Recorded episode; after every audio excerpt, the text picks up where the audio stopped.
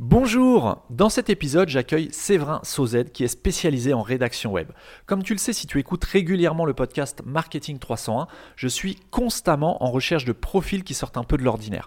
J'ai déjà reçu plusieurs personnes emblématiques sur ce podcast et je pense sincèrement que Séverin correspond exactement au type de profil que je recherche. Le travail de Séverin est selon moi exemplaire et je ne parle pas uniquement de la qualité de ses rédactions, je parle aussi de son travail d'entrepreneur. Alors que tu sois freelance ou je vais tenter de percer le secret de Séverin qui lui a permis aujourd'hui d'avoir un profil cumulant plus de 800 ventes en seulement un an et demi et presque 750 avis clients positifs contre zéro avis négatif. Ce qui fait un ratio, un rapport de 92% d'avis clients, ce qui est juste exceptionnel si tu connais un petit peu le milieu des avis clients en e-commerce. Je te retrouve pour mon échange avec Séverin juste après le générique. Je suis Johan de Marketing 301. Le but de ce podcast est d'aider les e-commerçants à développer leur activité en ligne en leur dévoilant certaines pratiques mises en place par les professionnels du web, qu'il s'agisse d'agences web, de stratégie digitale ou de référencement.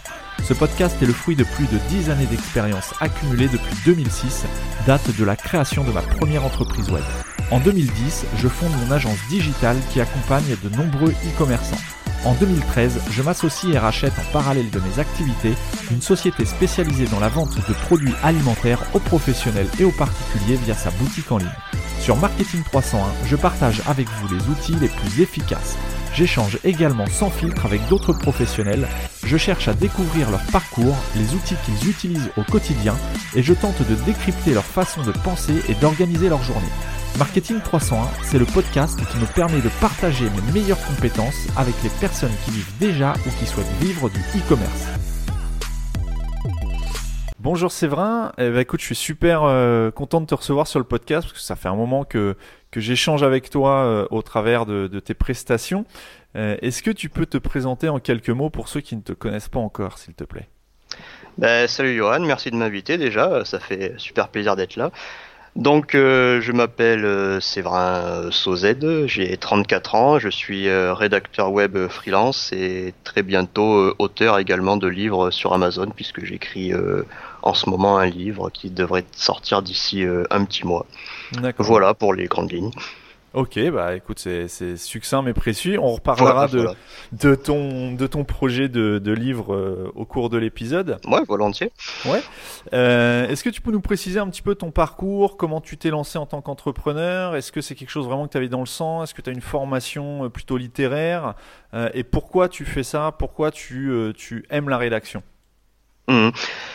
Alors j'ai un, parcours assez euh, chaotique, le, le, mot est peut-être un peu fort, mais disons que j'ai pas, bah, comme beaucoup d'entrepreneurs je suppose, j'ai pas, j'ai pas spécialement un parcours qui me prédestiné à ce que je fais aujourd'hui, on va dire, puisque euh, moi, pour ne, pour être très exact, en fait, avant d'être dans la rédaction web, je faisais quelque chose qui n'a aucun rapport. J'étais dans le transport de marchandises, donc tu vois, ça n'a absolument aucun rapport. Mais bon, euh, voilà, j'étais, j'étais chauffeur-livreur.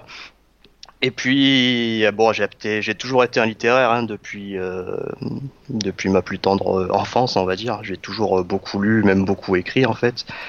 Et, voilà, en tant que salarié, mon travail en lui-même, finalement, me plaisait relativement assez, paradoxalement peut-être.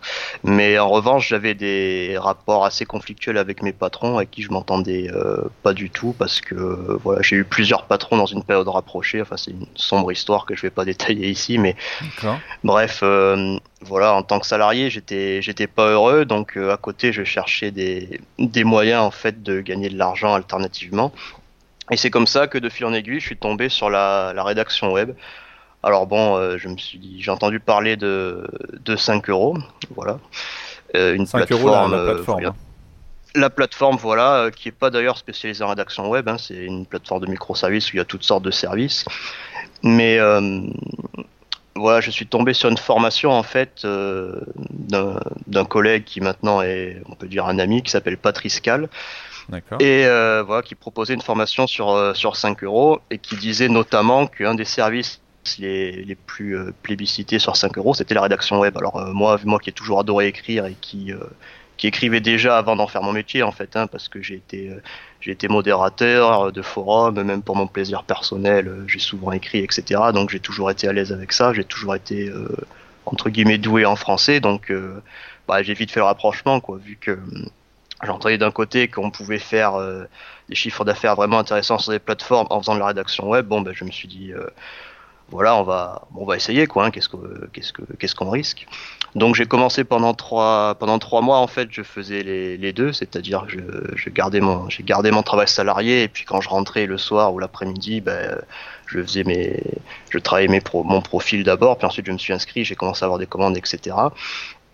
Et euh, voilà, j'ai travaillé trois mois comme ça avec les deux casquettes, et puis au bout d'un moment, euh, je me suis dit, euh, j'ai senti qu'il y avait plus de potentiel pour aller plus loin en rédaction web, mais en même temps, bon, ben, en bossant 8 ou 9 heures à côté sur un job euh, en CDI, bon, ben, c'était compliqué de, de trouver la force l'énergie d'aller plus loin en rédaction, quoi. Donc, ben, j'ai posé euh, trois semaines de vacances entre guillemets, parce qu'en fait, en guise de vacances, je me suis dit, tu vas tester de vraiment te mettre à fond dans la rédaction web, voir si, si ce serait viable en ne faisant que cette activité.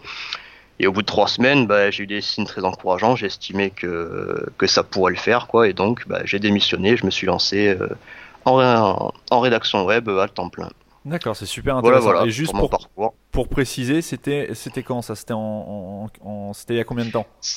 C'était très exactement euh, en fin 2018, c'est-à-dire de octobre 2018 à décembre 2018. Pendant trois mois, je faisais les deux, donc j'étais encore euh, chauffeur et euh, et je faisais le rédacteur le soir en rentrant. Et après, en janvier 2019, donc ça fait maintenant un an et quatre mois, quoi, j'ai démissionné. donc ça fait un an, un peu moins d'un an et demi que je suis rédacteur à temps plein, quoi. D'accord. Et tu te souviens, euh, à titre informatif, sur tes trois premières semaines de, période test, combien tu as réussi à, cumuler de commandes sur la plateforme 5euros.com alors de commandes, j'ai pas le chiffre exact en tête, mais de chiffres, euh, si tu peux nous partager tes chiffres. Ouais, ouais, je peux. Ouais, ouais, je peux te donner un ordre d'idée. Je pense que sur ces trois semaines, j'ai dû faire euh, euh, peut-être entre 30 et 40 commandes. Et en, en, termes de chiffres, en janvier, j'ai pas fait un mois extraordinaire, je crois. Enfin, j'avais dû faire peut-être, euh, je veux pas dire de bêtises, mais euh, peut-être 600 ou 700 euros de chiffre d'affaires, tu vois. D'accord. Et après, à partir de février, j'ai commencé à passer le cap des quatre chiffres qui est assez symbolique et ou qui rassure pas mal quand tu lances en freelance. Quoi. Ouais, complètement. Complètement. Non, non bah c'est super intéressant et c'est un démarrage sur les, sur, euh, sur les chapeaux de roue. Euh, parce que tout le monde n'a pas ce, tout le monde n'a pas ce démarrage là. Euh, ouais, je sais. C'est pour ça aussi que je voulais, euh, je voulais vraiment te, te faire intervenir sur le podcast parce que outre le fait que tu fasses de la rédaction web, tu es aussi un entrepreneur et, et je, ce que je vais essayer de faire dans, dans, cette, dans cet épisode, bah, ça va être un petit peu de percer ton secret qui fait que tu as réussi à démarrer aussi vite avec autant d'indicateurs positifs. On en reparlera dans la suite de l'épisode mm-hmm. euh, parce que ça, ce, ce, cette manière de faire, euh, ça, ça, peut, ça peut parler à n'importe qui, que tu sois e-commerçant, rédacteur, euh, que tu sois prestataire de service ou autre. Mhm. Euh, c'est vraiment super intéressant de, de, voir un petit peu percer les mystères de comment font ceux qui réussissent rapidement. Parce que c'est pas, encore une fois, tout le monde ne réussit pas d'une part et encore moins rapidement. Donc, euh, donc c'est super intéressant. Et, pour en revenir à la rédaction, euh, donc qui est ta, ta passion, hein, euh, est-ce que tu, enfin, qu'est-ce qui différencie selon toi la rédaction web, telle qu'on l'appelle un peu plus, euh, enfin, de, de, façon vulgaire ou entre guillemets sur, le web, de la rédaction classique, parce que c'est pas les mêmes méthodes d'écriture. Quand tu, tu, nous as dit que tu préparais actuellement un, livre, on, on, en reparlera plus loin, euh, mais mhm. écrire un livre et écrire pour un site internet, c'est pas la même chose. Est-ce que tu peux nous, euh, bah, nous expliquer un petit peu ça? Bah, dans les grandes lignes, je pense que la différence fondamentale, hein, et c'est ce qui est toujours appris dans l'information de rédaction web en premier, c'est la, la clarté, la concision en fait. Quoi. Euh, rédaction web, il faut aller, euh, il faut aller droit au but, et il faut pas utiliser de, de jargon trop technique, etc. Il faut pas euh, voilà, il faut suivre des structures aussi également. Faut pas, faut pas écrire comme t'écrirais pour toi entre guillemets pour te faire plaisir par rapport au, livre par exemple que je suis en train d'écrire.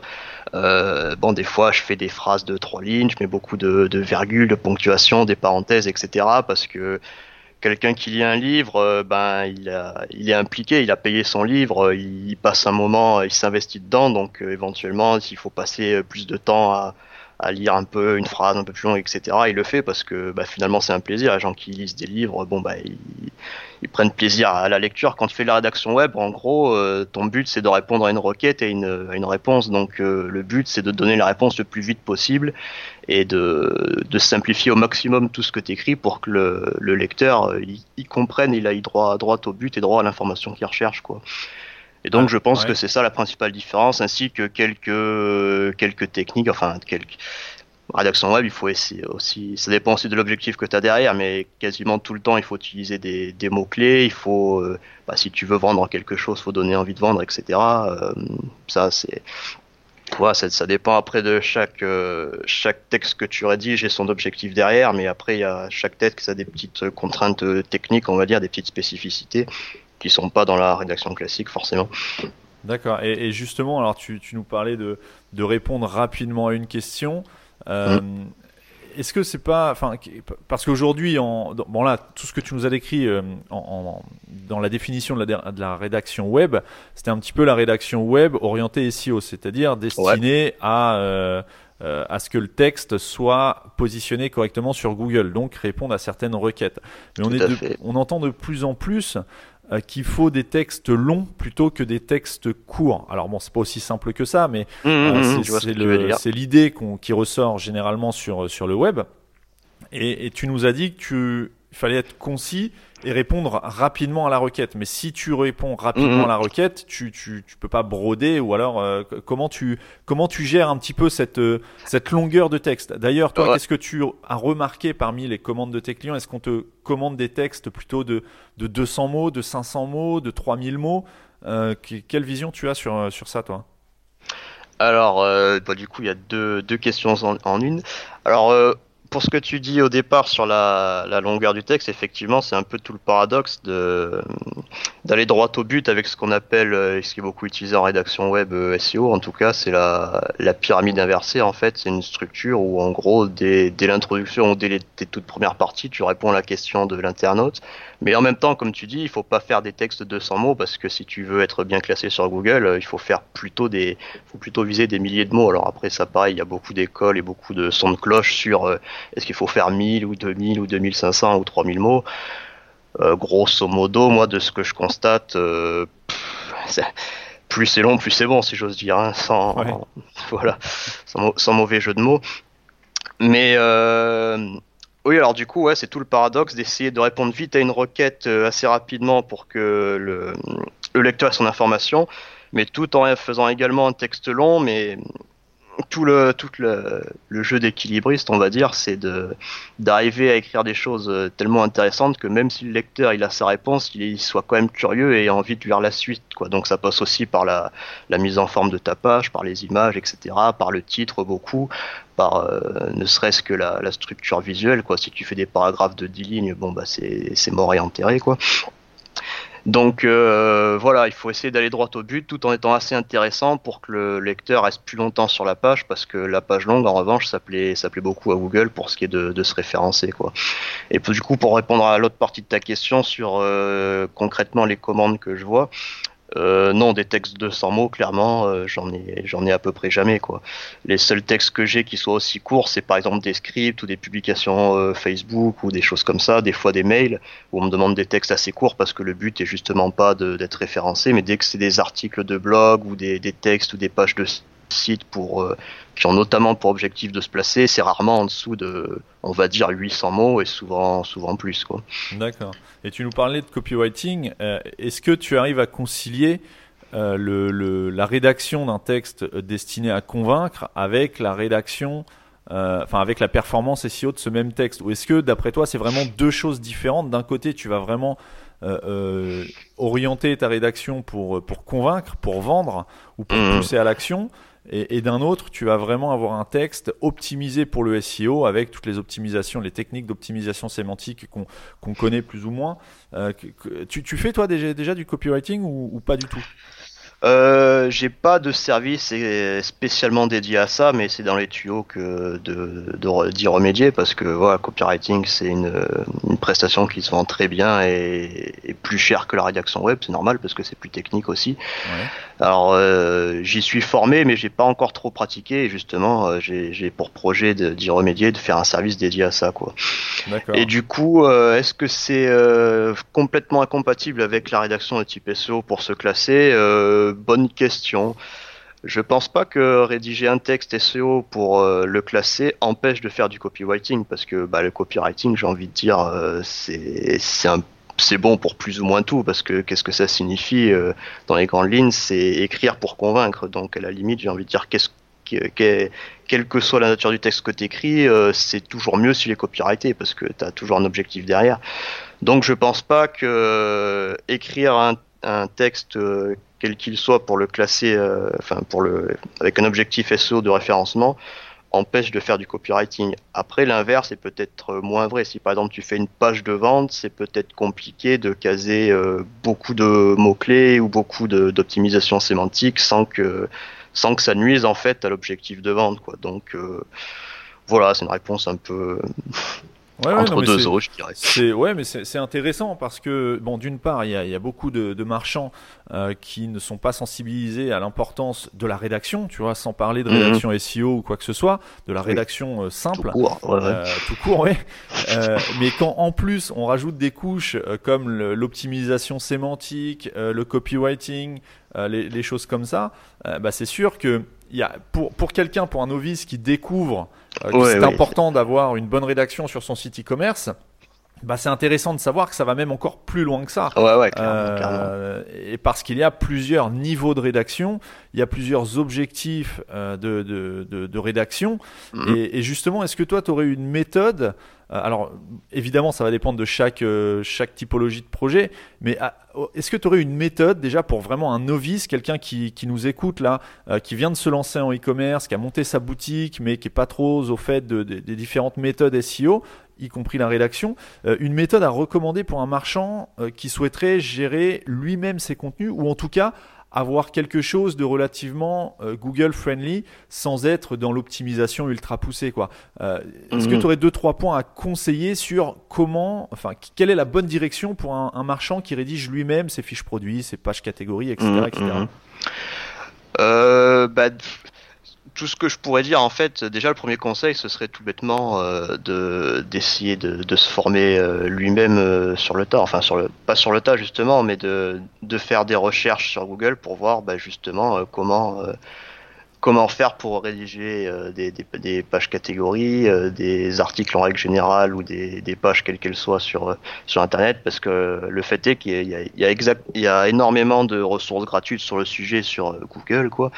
Donc euh, il n'y a pas besoin de payer une formation à 4 chiffres ou quoi pour avoir déjà de, des bases et même plus que des bases en rédaction web. Donc après, bah, les conseils que moi je peux donner comme ça euh, en vitesse, bah, c'est ce que je disais tout à l'heure, c'est de, respecter déjà une structure cohérente parce que bah, si tu fais une page catégorie et puis par, as par exemple, euh, je sais pas, plusieurs euh, typologies de, produits dans ta boutique, euh, un truc tout bête, mais si tu mets, si par exemple tu mets plusieurs titres pour plusieurs types de produits, il faut qu'ils aient tous la même, euh, la même structure, plus ou moins la même taille et le même niveau de titre dans ta page. Tu peux pas dire euh, tiens j'ai un sac à dos, euh, il est de c'est un titre de niveau 2 par exemple et puis par contre euh, j'en sais rien des chaussettes c'est un titre de niveau 3 parce que les, les, chaussettes font pas partie des sacs à dos, tu vois ce que je veux dire. Ouais, oui. Donc déjà organiser organiser logiquement ces pages déjà ça c'est un, un gros point qui est parce que ça aide notamment Google à comprendre de quoi tu traites et l'importance de des différentes parties de ton texte. Et puis aussi, bah, évidemment, utiliser des, mots-clés. Ça, il n'y a pas forcément besoin d'une formation extrêmement poussée pour en, pour en trouver. Il y a pas mal d'outils gratuits qui existent, comme euh, bah, Uber Suggest, qui est assez connu, ou euh, même Google Trends, ou même il y a plein de... Même ne serait-ce que l'autocomplétion Google, ou, des, ou pas mal d'add-ons sur euh, navigateur te permettent de trouver des mots-clés. Et donc déjà, euh, voilà, rédiger, même, même sans être vraiment expert en SEO, euh, bah, utiliser des mots-clés pertinents euh, dans ton texte, sans non plus faire du spam évidemment, parce que ça, ça marche plus depuis, depuis des années. Mais c'est pas forcément que quand on est quand on est commerçant et qu'on qu'on connaît pas forcément la rédaction, effectivement, on pourrait peut-être tomber sur des sources pas trois jours qui te diraient de, de mettre 50 mots-clés sur 100 mots dans ton paragraphe. non, ça surtout pas quoi.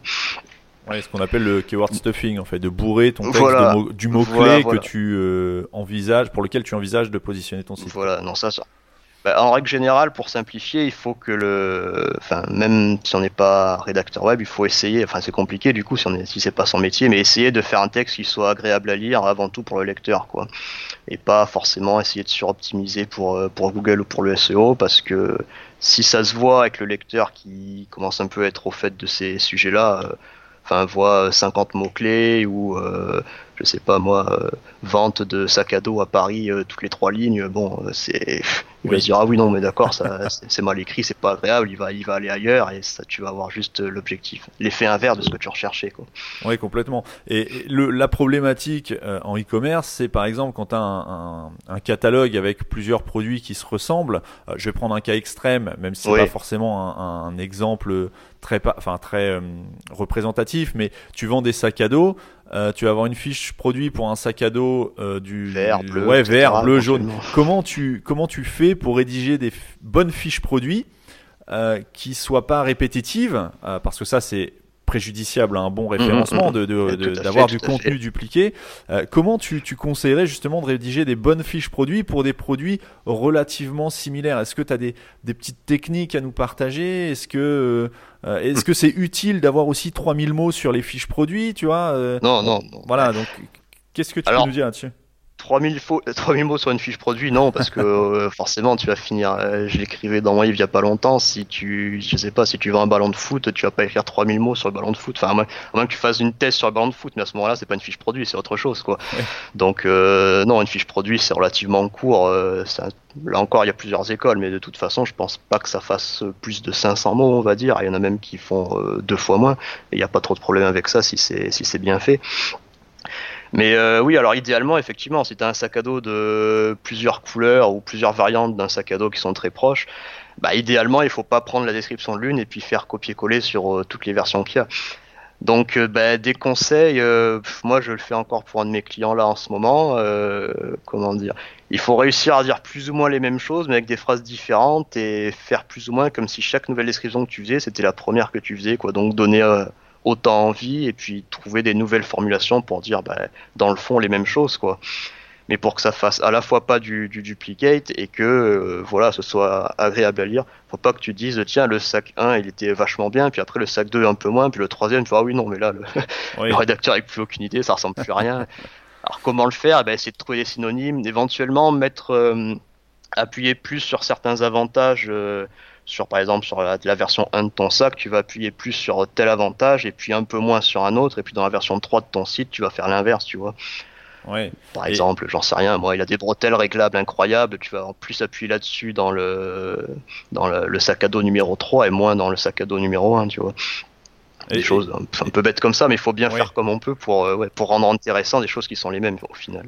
les mêmes et pas forcément facile à rendre intéressantes parce qu'effectivement décrire euh, décrire les bretelles d'un sac à dos, bon le lecteur il a compris que des bretelles c'était des bretelles réglables quoi. Euh, mais, ouais ouais voilà exactement. Donc c'est tout le c'est tout le sel du métier de faut pas non plus trop en faire mais euh, mais voilà, enfin oui, parce que des, bretelles de sac à dos, effectivement, tu vas pas écrire 300 mots là-dessus pour dire qu'elles sont incroyables, que tu peux les régler comme ci, comme ça. Mais voilà, il faut éventuellement aller un peu plus loin que juste faire un tiré bretelle réglable, quoi. Donc euh, après une, ah, c'est. Vas-y, oui, pardon, je t'ai coupé. Ouais, j'allais dire, c'est, tout un art, c'est peut-être un petit peu, un petit peu prétentieux, mais euh, voilà, quoi, c'est une c'est une alchimie un peu un peu compliquée à trouver mais après à force d'en faire euh, voilà ça, ça rentre quoi. Ouais c'est ça. Bah, une méthode que, que je conseille quand on me pose la question tu, tu vas me dire ce que tu en penses parce que le, le spécialiste mmh. de la rédaction c'est c'est toi là pour le coup. Euh, c'est de prendre de prendre euh, l'im enfin l'image du produit et de décrire ce que ce qu'on voit à l'œil sur cette image, Mhm. euh, avec, en passant par les couleurs, les formes, les matières, les textures, éventuellement les usages possibles, etc., etc., euh, de façon à avoir une fiche produit qui décrive exactement ce qu'on voit sur l'image du produit. Est-ce que c'est une méthode Mhm. que, bah, qui te paraît euh, pertinente ou pas forcément? Ah bah plus que pertinente parce qu'en fait moi je l'avais jamais forcément euh, formalisé comme ça mais en fait c'est ce que je fais. C'est-à-dire des fiches produits en ce moment j'en fais et alors que c'est toujours le même produit mais en plusieurs couleurs, eh ben il faut toujours que j'ai l'image sous les yeux en fait, ça m'aide beaucoup. J'ai du mal à écrire une fiche produit si je le vois pas alors même que c'est une variation d'un produit que j'ai peut-être écrit un peu avant, tu vois. Donc oui non, ça me semble une super euh, une super technique quoi enfin de bah, par, des, par définition, description de produit, tu décris ce que tu vois. Donc, d'avoir le produit sous les yeux, bah, ça te dit, euh, ça te dicte ce que tu vas, ce que tu vas pouvoir écrire dessus, quoi. Donc oui, ça me semble complètement pertinent. Ok, bon bah écoute, merci pour, euh, pour cette précision. Et on a, pas, on a parlé euh, depuis tout à l'heure d'optimisation sémantique. Alors, parmi euh, les personnes qui, qui écoutent là, euh, notre, euh, notre conversation, euh, il y, a- il y en a probablement qui savent ce que c'est que l'optimisation sémantique, mais il y en a aussi qui n'ont aucune idée euh, de ce que signifie ce Mhm. terme. Est-ce que euh, tu peux euh, nous le décrire euh, selon toi, ta vision de ce que c'est et en quoi c'est important pour positionner un texte, enfin pour avoir des chances de voir positionner son texte correctement sur Google? Ouais. Alors l'optimisation sémantique, en fait, euh, bah, comme son nom l'indique. Après, c'est une expression un peu pompeuse, mais ça veut dire utiliser euh, beaucoup de, utiliser tout le champ lexical d'un terme, en fait. Pas simplement, euh, pas simplement le terme lui-même et puis ses variations avec euh, quelques mots collés derrière. Par exemple, euh, mettons que tu vendes des, barbecues, des mots-clés entre guillemets classiques, ce serait barbecue, barbecue au charbon, barbecue à gaz, barbecue comme ci comme ça, etc. Et l'optimisation sémantique, si tu veux vendre des barbecues, c'est d'uti- d'utiliser en fait des termes euh, plus larges qui font faire penser au barbecue à Google, mais qui n'ont pas de rapport, enfin pas de rapport direct. Par exemple, euh, grillade, saucisse merguez, euh, cuisine d'été, et des choses comme ça. C'est pas forcément en rapport direct avec le barbecue, mais si tu mets tout ensemble dans le même texte, avec en plus du barbecue, hein, euh, parce que évidemment ça c'est la base. Ouais, Bah, ça, ça va va être le aider, mot-clé Google principal, par exemple. Voilà, voilà.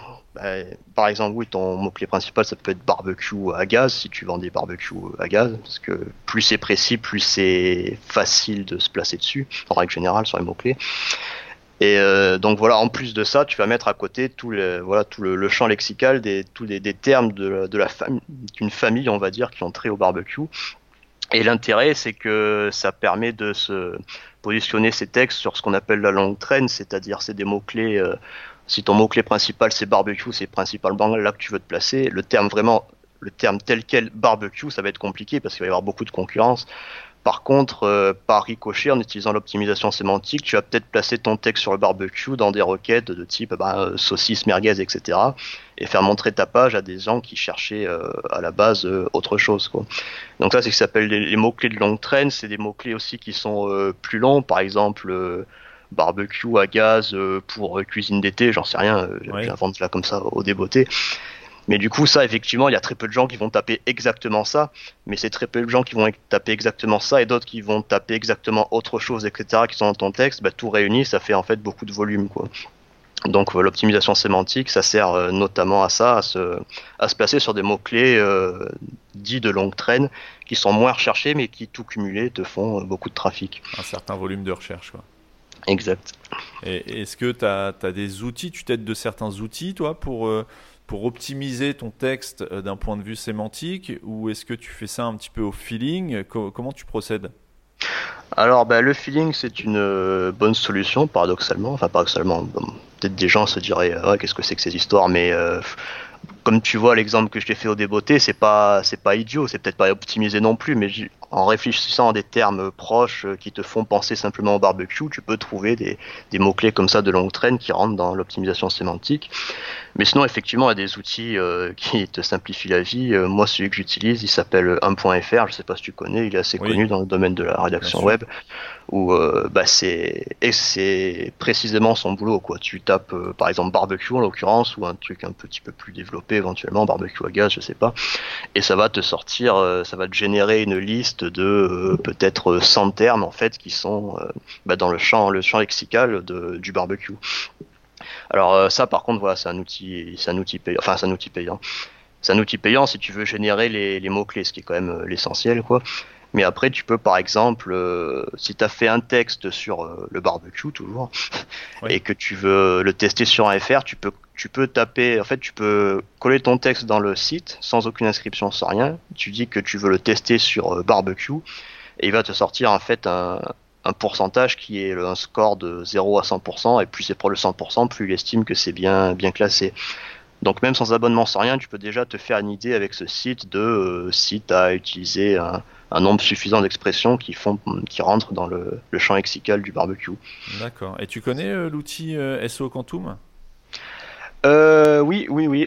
Alors euh, pareil, ça c'est un outil payant, donc je l'ai, enfin je le connais de réputation, on va dire, mais je l'utilise pas euh, activement moi-même, quoi. D'accord, parce que toi tu es sur la version euh, gratuite de 1.fr ou tu as un abonnement chez eux 1.fr justement, j'ai la version payante, alors du coup, j'ai pas trop besoin d'autre chose pour le coup. D'accord, ok. Bon, moi j'avais testé 1.fr à l'époque quand il est sorti en bêta, il y a quelques temps maintenant. Mhm. Je suis plutôt utilisateur de SO Quantum, mais mais, c'est vrai qu'un point .fr est très très très populaire. C'est un outil qui revient, euh, qui revient souvent hein, dans les questions, quand, dans les interviews. Euh, on parle beaucoup de 1.fr. J'ai même des, excuse, si je peux te couper deux secondes, j'ai même des clients qui me, qui m'en parlent en fait, qui me disent, euh, des fois même des clients qui m'envoient le PDF généré par 1.fr et qui me disent est-ce que vous pouvez utiliser tous ces mots clés et bah, moi pour l'utilisant je vois bien que ça vient de là. Ou qui me disent même des fois explicitement bonjour je voudrais un texte optimisé à 30% sur 1.fr alors que moi, je leur ai rien demandé ni rien. C'est eux qui viennent en premier m'en parler, quoi. Ouais, c'est dingue. Je sais pas d'où ils tirent cette, cette popularité, parce qu'en plus, on, on peut pas dire qu'ils soient ultra actifs. Enfin, le, le, la personne qui est derrière un point .fr n'est pas super actif en, publicité. Oui, c'est vrai qu'à part le site lui-même, tu le vois pas trop. C'est ça. Et, et, pourtant, il revient tout le temps. Donc, il, a forcément, euh, il a forcément des secrets à me dévoiler aussi sur le podcast, lui. oui, mais écoute, euh, un prochain invité, sûrement tout trouvé. Voilà, tout à fait, tout à fait. Mais, mais c'est vrai que c'est, je suis assez étonné parce que c'est un outil qui à la base est, assez simple hein, et très simple à utiliser. C'est d'ailleurs peut-être ce qui fait son succès. Ouais, peut-être, sûrement, je pense. Euh, il a une version gratuite euh, et tout le monde, enfin vraiment tout le monde, hein, euh, tout le monde l'utilise. Toutes les personnes avec qui j'ai pu travailler en, rédaction utilisent cet outil-là par défaut. Euh, quand je leur parle d'SO Quantum, euh, que, que, moi j'apprécie particulièrement, bah, elles mhm. connaissent mais ne sont pas utilisateurs. Et, je suis vraiment étonné. Quoi. ouais, je fais partie de cela du coup. Mais ouais, bah il y a aussi SEMrush, enfin il y en a plein, des outils qui sont très réputés. ouais, bien sûr. Après, si tu veux commencer à vraiment faire du référencement à un très haut niveau entre guillemets et qu'il faut commencer à payer plusieurs outils, c'est un budget quoi. C'est un, sûr. un budget, c'est un boulot à temps plein et moi pour ce qui est vraiment de la rédaction, j'ai pas besoin de multiplier les outils non plus quoi. Donc euh, un FR pour moi me, me, convient bien. Après il y a d'autres outils gratuits comme je disais tout à l'heure pour euh, entre guillemets les simples mots clés quoi. Euh, moi j'ai Uber Suggest, j'ai une extension d'un navigateur qui s'appelle SEO Quake qui est bien aussi ou Keyword Everywhere ou voilà, ça te sort pareil des, mots-clés simplement en tapant une recherche dans Google, plus le volume, plus la difficulté, tout ça euh, gratuitement. Quoi. Donc en fait, quand tu recoupes tous ces outils, et j'en parle aussi un peu dans mon livre, même si c'est gratuit et que c'est forcément moins évolué qu'un qu'un SEMrush, etc. Euh, quand tu quand tu recoupes toutes ces infos, tu arrives quand même à avoir déjà largement de quoi de quoi faire des textes bien optimisés. Quoi. Ouais, c'est clair. Tu nous as donné quoi comme euh, info? Everywhere, c'est ça l'extension que tu utilises? Keyword Everywhere. Alors, excusez, je, je sais pas si mon accent vaut grand chose. C'est simplement une extension où quand tu tapes une requête dans Google, en fait, ça génère des mots clés euh, sur la page euh, à droite. Ok, d'accord. Ouais, je connaissais pas. Mmh. ça marche un peu. D'ailleurs, est-ce que c'est pas la même chose qui marche sur euh, YouTube, je crois? Quand tu tapes une, oui, il marche aussi sur YouTube. Maintenant, je, je revois l'image dans ma tête. Quand tu tapes du coup une recherche quelconque sur YouTube, eh ben t'as un petit encart keyword everywhere en haut à droite où t'as plein de suggestions de qui sont en rapport avec la requête que, que tu as faite. D'accord. Ok, non, moi je connaissais pas, tu vois, j'irai tester ça après l'épisode. Mhm. Et euh, pour en revenir un peu à ta, ta manière de d'écrire, est-ce que tu as un process d'écriture particulier euh, quand on te commande un texte Est-ce que tu vas euh, avoir une phase de documentation pour te renseigner sur le sujet euh, Comment tu rédiges tes titres Est-ce que tu les prends un petit peu, encore une fois, au feeling Ou est-ce que tu as une, méthode particulière pour rédiger tel titre, tel sous-titre comment, tu, comment, tu, comment tu processes ton, ton, ton, ton, écriture, tout simplement? Mhm. Euh, bah évidemment, la première étape, c'est la documentation. Et encore que, j'aurais limite envie de dire pas systématiquement, parce que moi, je pars du principe et du principe, voire du constat, que en fait, tout ce dont as besoin de, tout ce que tu as besoin de trouver sur Google y est en fait. Donc si j'ai un sujet qui m'inspire déjà euh, des parties assez logiques et un plan, euh, limite j'ai même pas besoin de faire la documentation en premier, je fais mon plan et ensuite je vais chercher les sources pour coller à mon plan c'est pas systématique, mais c'est même c'est possible que des fois j'agisse comme ça. Dans, dans, le cas contraire, je commence bah, de manière assez classique par la documentation. Euh, je, par exemple, euh, des fois simplement taper la, la requête telle quelle du, du, client qui passe une commande dans Google, alors ça te suffit à, bah, trouver toutes les sources dont tu as besoin. Quoi. Par exemple, euh, admettons, je sais pas, que tu dois écrire un texte sur les, les vins de Bordeaux ou les différents vins de Bordeaux tu vas taper euh, bah, littéralement les différents vins de Bordeaux dans Google et ça va te sortir des, top 10, des tutoriels, comment choisir son vin de Bordeaux, euh, que sais-je. Et voilà, donc j'ouvre 4 ou 5 sources comme ça dans autant d'onglets. Je lis en, diagonale parce que ça dépend. si c'est un sujet que je connais pas du tout, je vais peut-être lire euh, littéralement de A à Z. Après, quand c'est des sujets, par exemple le vin de Bordeaux, je connais pas, mais enfin, j'ai simplement ça, besoin de savoir, on va dire, les, les plus connus, les quatre ou cinq les plus connus et pourquoi. Et donc, j'ai pas besoin de lire vraiment mot à mot, si c'est un article de 2000 mots, tout. Simplement, je lis le sommaire, je le parcours en diagonale, voir la structure, voir quel, quel nom reviennent les plus souvent. Et voilà, en recoupant ça sur quatre ou cinq sources différentes, euh, j'ai les infos en fait pour, euh, j'ai les infos et les arguments pour créer mon plan. Donc, bah, je, je crée, je crée mon plan avec euh, bah, il y a toujours une intro, une conclusion, grosso modo, et entre les deux, je mets bah, si c'est les vins de Bordeaux, par exemple, euh, j'en sais rien, moi, un historique, euh, et puis ensuite euh, les quatre ou cinq vins les plus connus, j'invente en direct, hein, j'en sais rien. Mais voilà, donc je fais un plan comme ça, et surtout, voilà, point important, quand je fais le plan, je détermine combien de mots vont faire chaque partie, parce que ah oui, très ça, c'est indispensable, sinon tu te retrouves, euh, admettons que tu dois faire un article de 1000 mots, euh, si tu si as un sujet qui t'inspire pas du tout, tu vas te retrouver à la fin avec 600 euh, mots, ou à l'inverse, si tu as plein de documentation et que tu commences un peu à te passionner et, à mettre plein d'arguments partout, tu vas te retrouver à, à 1500 mots et le client il a pas payé pour ça, tu vas juste perdre ton temps sans être payé plus. Donc dans le plan, un point important, ce que je fais, je dis voilà, l'intro, ça va faire par exemple, si c'est un article de 1000 mots, l'intro va en faire, euh, je sais pas, 125, la partie 1 va faire 200 mots, la partie 2 va faire 300 mots, etc. Euh, pour, euh, pour me guider, quoi. Après, bien sûr, c'est pas c'est pas gravé dans le marbre. Si je vois que la partie 2 elle fait 350 mots et puis au lieu de 300 et puis la partie 3 elle en fait 50 de moins euh, c'est pas grave quoi. Le tout c'est pas d'avoir des parties complètement disproportionnées et à la fin d'atteindre à peu près l'objectif que tu avais visé. Et donc une fois que j'ai fait mon plan comme ça bien détaillé avec chaque argument et chaque argument, chaque partie sous-partie avec le nombre de mots, ben, j'ai plus qu'à euh, remplir les cases entre guillemets, c'est-à-dire ben, j'ai lu ma documentation à côté, donc je me suis imprégné des arguments et tout. Après, c'est peut-être une chance que j'ai, j'en sais rien, mais une fois que j'ai lu un texte, même en diagonale, euh, je synthétise et je le mémorise assez bien. J'ai même pas forcément besoin de le relire pour euh, pour écrire dessus, tu vois. Enfin, pour écrire dessus. Le but, c'est bien sûr pas de le copier, mais justement, le fait de le pas le re-regarder, en fait, tu vas naturellement le reformuler parce que tu vas le en reparler comme tu l'as mémorisé, donc pas pas mot à mot par définition. Enfin, à moins que tu sois une machine, j'en sais rien, tu lis un truc et tu le sais par cœur comme une poésie, mais bon, je suis quand même pas à ce stade-là non plus. Et du coup, voilà, enfin, une fois que tu as ouvert tes, quelques sources et que tu t'en es bien imprégné, que tu as ton plan, bah, tu n'as plus qu'à remplir ton plan avec ce que tu as retenu de tes différentes sources, en les gardant ouvertes sous la main. Si tu dois te rappeler un détail précis, euh, par exemple, euh, en quelle date est sorti le vin de Bordeaux, euh, je sais pas, n'importe quoi, tu vois. Ça, il faut aller chercher l'info précise dans tes sources. Et donc voilà, une fois que j'ai fait ça, bah, l'article, il est fait. Ah oui, tu me parlais des titres ça me revient. Euh, les titres, quand je fais mon plan, euh, je fais des titres euh, absolument bidons simplement pour me repérer, pour savoir que telle partie correspond à tel truc. Mais sur le plan, la première étape, je fais pas du tout les titres définitifs, quoi. Je fais juste des titres lambda pour me faire comprendre où je vais. Et une fois que l'article complet est rédigé, là je passe, je repasse derrière et je fais les titres optimisés avec bah, la balise qui va bien. Et puis aussi, je fais, je fais des titres qui essayent d'interpeller pour que le, le, lecteur il ait envie d'aller au titre suivant et de voir déjà ce qu'il y a dans ce titre-là. Je place les mots-clés, etc. Donc ça, c'est ça, c'est après les titres. Je le fais après l'écriture complète. Bah, notamment parce que le fait d'avoir écrit, tu sais mieux ce que ce que tu racontes dans chaque partie, donc c'est plus facile pour faire le titre. Quoi. Oui, tu, ça vaut pour les, les sous après quoi. Ouais, ouais, exactement. Ça vaut pour le.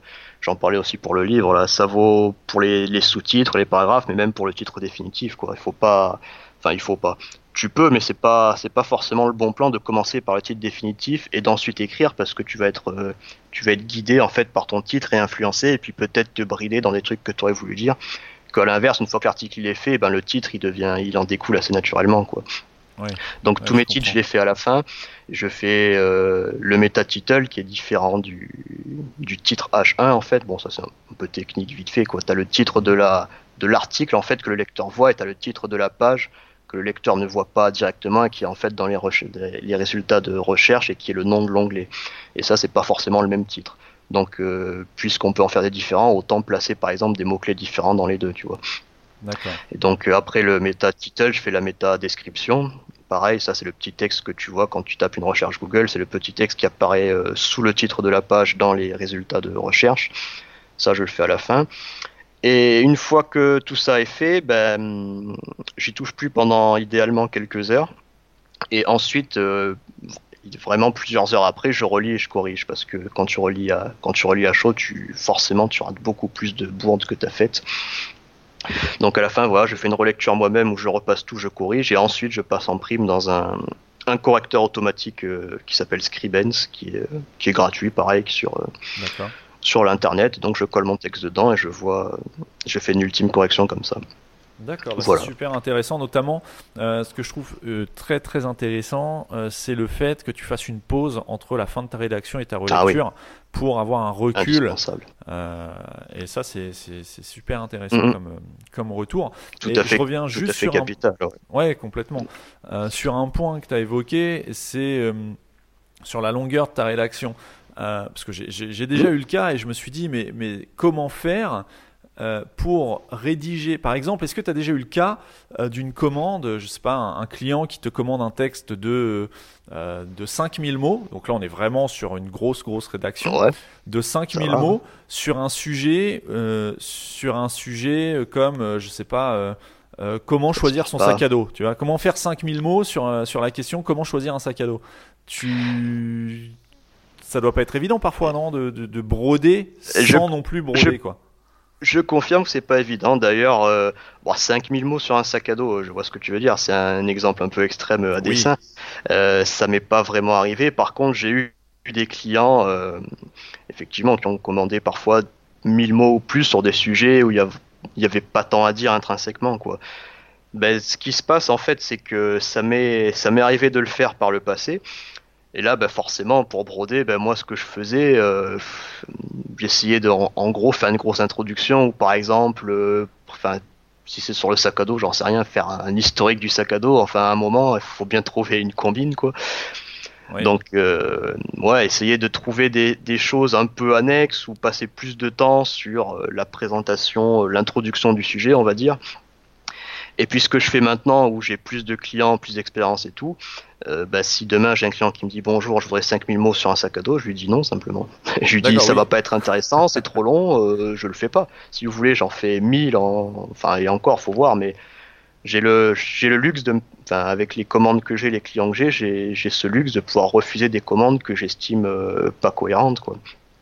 Oui. Après, c'est un problème de cohérence effectivement. Oui, voilà, tout le monde ne l'a pas. Mais le client qui, même si t'as pas forcément euh, un, énorme profil sur une plateforme, ou si en tant que freelance t'as pas euh, beaucoup de, références, etc., pour te présenter comme euh, un gros un cador, j'en sais rien.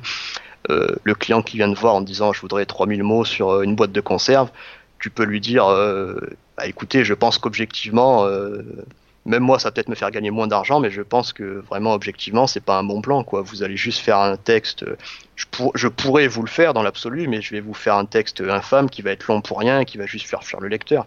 Après, voilà, on peut discuter avec le client. Généralement, la plupart, ils apprécient que tu leur dis, que tu leur donnes ton avis. Ils sont assez demandeurs de ça. Donc s'il y a vraiment un truc trop incohérent, je pense qu'il faut en parler au client. Et après, si c'est entre, entre guillemets jouable, bon, bah, par exemple, j'en sais rien, 1500 mots sur un ballon de foot, bon, si vraiment tu as besoin de cette commande et que tu sens que tu peux y arriver, bah, peut-être faire, euh, je sais pas moi, l'historique du ballon de foot à travers les âges. Enfin, il faut essayer d'un peu cruger pour arriver au nombre de mots. Hein. Trouver un sujet qui, euh, qui te permette de rédiger, quoi. Voilà, du contenu, quoi, de la matière. Une, approche, ouais, on va dire une approche, un axe qui fait que tu peux écrire un peu plus sur ce sujet, même si euh, ça s'y prête pas trop. Quoi. D'accord. Et d'après toi, avec ton recul et ton expérience, quels sont les, critères vraiment fondamentaux d'une bonne rédaction web? En résumé, hein. si tu mhm. devais donner trois critères, trois fondamentaux d'une bonne d'un texte qui est bon par rapport à un texte qui est moins bon, euh, quels sont euh, ces, critères que doit respecter le bon texte? Bah, Comme je disais euh, quasiment en premier, je pense la concision et la clarté. Enfin, ça, je, pour moi, ça va, ça va avec. Hein. je compte pour un, fondamental, on va dire voilà, il faut pas faire, euh, il faut pas faire le, prochain prix Goncourt quand tu écris un article, quoi. Il faut écrire, il faut aller faire des phrases simples et compréhensibles. Si euh, s'il y a trop de ponctuation, trop de de de de, gris-gris, de parenthèses, etc., et que le lecteur a besoin de te relire pour comprendre ce que tu as voulu dire, bah, c'est pour moi ça c'est mauvais. La, je dirais la structure aussi, d'avoir euh, un plan cohérent, une partie 2 qui découle logiquement de la partie 1, etc. Quoi, parce que je pense qu'idéalement, quand tu, en voyant ton plan détaillé, en fait, le, lecteur il devrait comprendre où tu vas dès le début et, euh, et comprendre même, enfin, juste en lisant les, titres, comprendre de quoi va traiter tout l'article. S'il y a un titre qui est incohérent avec celui qui est avant ou après, euh, ça, je pense que c'est mauvais, très mauvais même. Et euh, peut-être le, rythme, quoi. Ça, ça revient aussi pareil un peu avec la, concision et la clarté, mais le rythme, c'est-à-dire, comment dire, mettre du liant dans ses textes, tu vois, mettre des, des, des ensuite, des dons, des par conséquent, etc. Des fois, tu as des textes qui sont vraiment, euh, ça va limite droit au but, quoi. Après, faut pas non plus euh, faire de la clarté euh, le, saint graal de la rédaction web. Il faut, faut quand même que ce soit agréable à lire et pour que ce soit agréable à lire, il faut que ce soit fluide. Et pour que ce soit fluide, il faut quand même mettre des Enfin, du liant. Des mots de liaison, quoi. Voilà, ouais, merci, c'est ça que je veux dire, quoi. Que, que ce soit pas robotique et vraiment linéaire, quoi. D'ailleurs, il y a deux, deux écoles aussi là-dessus et, plusieurs sons de cloche euh, sur le fait que, effectivement, pour que ce soit. Et on arrive au, à la problématique entre rédaction SEO euh, qui soit pour autant euh, agréable pour un utilisateur humain, c'est l'utilisation de ces mots de liaison qui sont aussi appelés des stop words. Les stop words, tout les, à fait. Les cependant, par contre, en revanche, bien que, etc., etc., euh, qui pour un lecteur humain vont être agréables et vont permettre de, donner de la fluidité, comme tu le dis très bien, euh, dans, à ton texte. Mais d'un point de vue Google, ce sont, enfin SEO pour le coup, ce sont des mots qui vont euh, un peu perturber la compréhension de ton texte euh, par, euh, par les moteurs de recherche. Qu'est-ce que qu'est-ce que tu en penses de ça, toi? Je suis pas sûr. Enfin, parce que après, ça dépend comment on définit le stop word. Mais par exemple, euh, moi, le débat que j'avais souvent entendu et une question que je me suis posée, c'est par exemple si pour moi un stop word ce serait plus par exemple quelqu'un qui cherche un VTC à Paris il va il va taper VTC Paris. Mais toi dans ton texte tu vas jamais écrire VTC Paris c'est c'est pas français en fait. C'est pas c'est pas humain quoi. Tu vas taper par exemple un VTC à Paris. Pour moi le, le stop word c'est le A tu vois. Ah il y a des gens effectivement qui sont qui sont en mode ah non mais il faut pas taper A parce que la recherche exacte que va taper le client c'est VTC Paris ou restaurant Bordeaux tu vois et euh, de toute façon, que ce soit pour des mots de liaison comme euh, par conséquent, euh, donc, bref, etc., ou des, petits mots comme ça qui viennent entre les mots-clés, moi je suis plutôt de la team bah, de les faire, quoi, de les mettre pour que ce soit agréable à lire. Je dis, je dis pas parce que j'en sais rien que c'est la bonne solution, tu vois, que c'est optimisé, que c'est ça qu'il faut faire. Mais on va dire que philosophiquement, je pense que ça fait plaisir au lecteur et qu'in fine, c'est ça qui est plus important plutôt que optimiser à tout prix pour le référencement. Parce que si euh, ton texte il est super optimisé pour Google, il n'y a vraiment aucun mot de liaison, il n'y a que des mots-clés euh, purs comme ça qui font que Google comprend parfaitement ce que tu veux dire. Mais que le, ton lecteur, au bout de trois lignes, il dit oh bah non c'est chiant, il y a l'autre source d'à côté, elle a l'air mieux, il fait, il fait retour et il rebondit. Bon bah au final, t'as plus perdu que gagné à vouloir plaire à Google quoi. Oui c'est sûr. en tout cas c'est ma, c'est ma vision. Je dis pas que c'est la bonne, la seule, mais voilà mon point de vue sur la question. Je pense, je pense que, que, que c'est une bonne vision parce qu'effectivement, déjà d'un point de vue bon, déjà, premièrement, pour ce que tu dis, que tu as plus à perdre, à perdre l'utilisateur en essayant de plaire parfaitement à Google. Euh, mais deuxième chose, c'est que Google euh, est, aussi de plus en plus intelligent entre guillemets euh, et comprend de plus en plus les subtilités de, des différentes langues, y compris le, la, langue française, avec ces fameux mm-hmm. ce qu'on appelle les stop words, mais que je pense, parce que moi non plus j'ai pas la, la, la, réponse eh parfaite à cette question, tout comme personne ne l'a, je pense. Euh, mais voilà, il est, il est, plus apte à comprendre qu'il s'agit d'un mot de liaison, mais qui répond quand même à la requête euh, exacte sans ce mot de, liaison. Donc, oui, voilà. voilà. Bon, je, pense qu'on, enfin, ça serait logique qu'on aille dans ce sens-là et que Google, du coup, qui, qui lui veut servir des, des, des, réponses de qualité à ses utilisateurs, bah, s'oriente de plus en plus vers des textes euh, qui sont qualitatifs et donc qui sont agréables à lire avec des mots de liaison. Quoi. Clairement, oui. D'ailleurs, quand tu lis tous les, guidelines, de, les, instructions, enfin les, conseils, les bonnes pratiques de Google, euh, des fois ils veulent pas trop en dire, mais ce qu'ils te disent toujours et ce qu'ils te martèlent, c'est euh, euh, vous occupez pas de nous, en gros, vous occupez pas de Google, faites un truc euh, vraiment irréprochable et top pour votre lecteur et vous serez bien classé, quoi. Donc pour moi, ça, ça synthétise assez bien le, le, débat, quoi. Ça va dans le sens, quoi. Ça va dans le sens. Mhm. Donc, pour, pour résumer tes, tes trois critères fondamentaux d'une bonne rédaction, ce serait la concision un plan qui soit cohérent et avoir du rythme euh, dans, dans, la rédaction. Quoi. Voilà, voilà. Il y a sûrement d'autres choses aussi, hein, mais en tout cas, c'est les trois qui me viennent euh, comme ça. Quoi. Ça permet déjà à quelqu'un qui nous écoute là et qui, euh, qui n'est pas au fait de la rédaction web, déjà de mettre le pied à l'étrier sur des bonnes bases. Euh, c'est vraiment l'objectif de cet épisode, c'est pas de, de, de, former des futurs bah, génies en rédaction, mais c'est déjà d'expliquer le concept, pourquoi c'est important et euh, comment mettre le pied à l'étrier sans aucune base solide. Quoi. Mhm. Donc maintenant, on a parlé un, petit peu de la, la, rédaction de ton univers, de ce qui te passionne. maintenant, on va, on va plutôt basculer sur le côté Séverin l'entrepreneur. Est-ce que tu peux nous en dire un peu plus sur qui sont tes clients et comment tu les trouves depuis, euh, bah, depuis que tu t'es lancé en fin 2018 Alors mes clients, bah, il y a vraiment de, de tout quoi. T'as des, des webmasters de, de petits sites, de gros sites que du coup euh, voilà je vais pas je vais pas citer parce que je pense qu'ils tiennent un peu à leur anonymat on va dire. Bien sûr. Mais tu as des, des blogs, euh, des particuliers, des artisans. Enfin j'ai écrit pour des, des des gens qui font du, du, déménagement, qui font de la désinsectisation. Euh, il y a aussi beaucoup de beaucoup de, de pros, éventuellement même des collègues, hein, d'autres rédacteurs qui parfois délèguent euh, les délègues du travail. Euh, ça peut être des publications euh, sur les réseaux sociaux, des mails, des, des scripts aussi. Des fois, je fais des je fais les scripts de personnes qui qui vendent de la vidéo animée donc voilà, la vraiment. Euh, pardon, j'ai pas entendu de la vidéo. La vidéo animée en fait. Ah d'accord. Okay, présentation en, en, 3D ou en quand appelle ça whiteboard, c'est-à-dire en noir et blanc avec des petits personnages animés. C'est ce que j'ai moi sur mon service. Hein. Donc ça c'est voilà, je fais des scripts en fait pour ce genre de vidéo. Euh, et comment je trouve mes clients? Eh ben pour 5 euros, en tout cas, euh, c'est l'avantage aussi des plateformes. Hein. C'est pas que je veuille spécialement faire la pub de 5 euros, il se trouve que c'est là que je suis, mais c'est aussi valide ce que je vais dire pour les autres plateformes. Euh, l'intérêt de, un des intérêts principaux de ces plateformes, c'est que t'as pas trop à te préoccuper de cette question. Enfin, si, mais elles font beaucoup du boulot pour toi. Elles font la plupart du boulot pour toi parce qu'elles sont extrêmement bien référencées. Elles reçoivent euh, des milliers de clients tous les jours et donc, euh, ben, ça se fait assez naturellement. Par exemple, sur 5 euros, la plupart des gens, ils me trouvent parce que simplement, je suis sur 5 euros, que je suis bien classé, etc. Quoi. Mais il y a aussi, il y a aussi énormément, de, il y a aussi énormément de concurrence sur 5 euros. Des rédacteurs sur 5 euros.com, il y en a, euh, il y en a une pelletée. Oh, il y en a, il doit être à peu près à 600 là. À une époque, il y avait plus, mais ils ont fait un peu de ménage.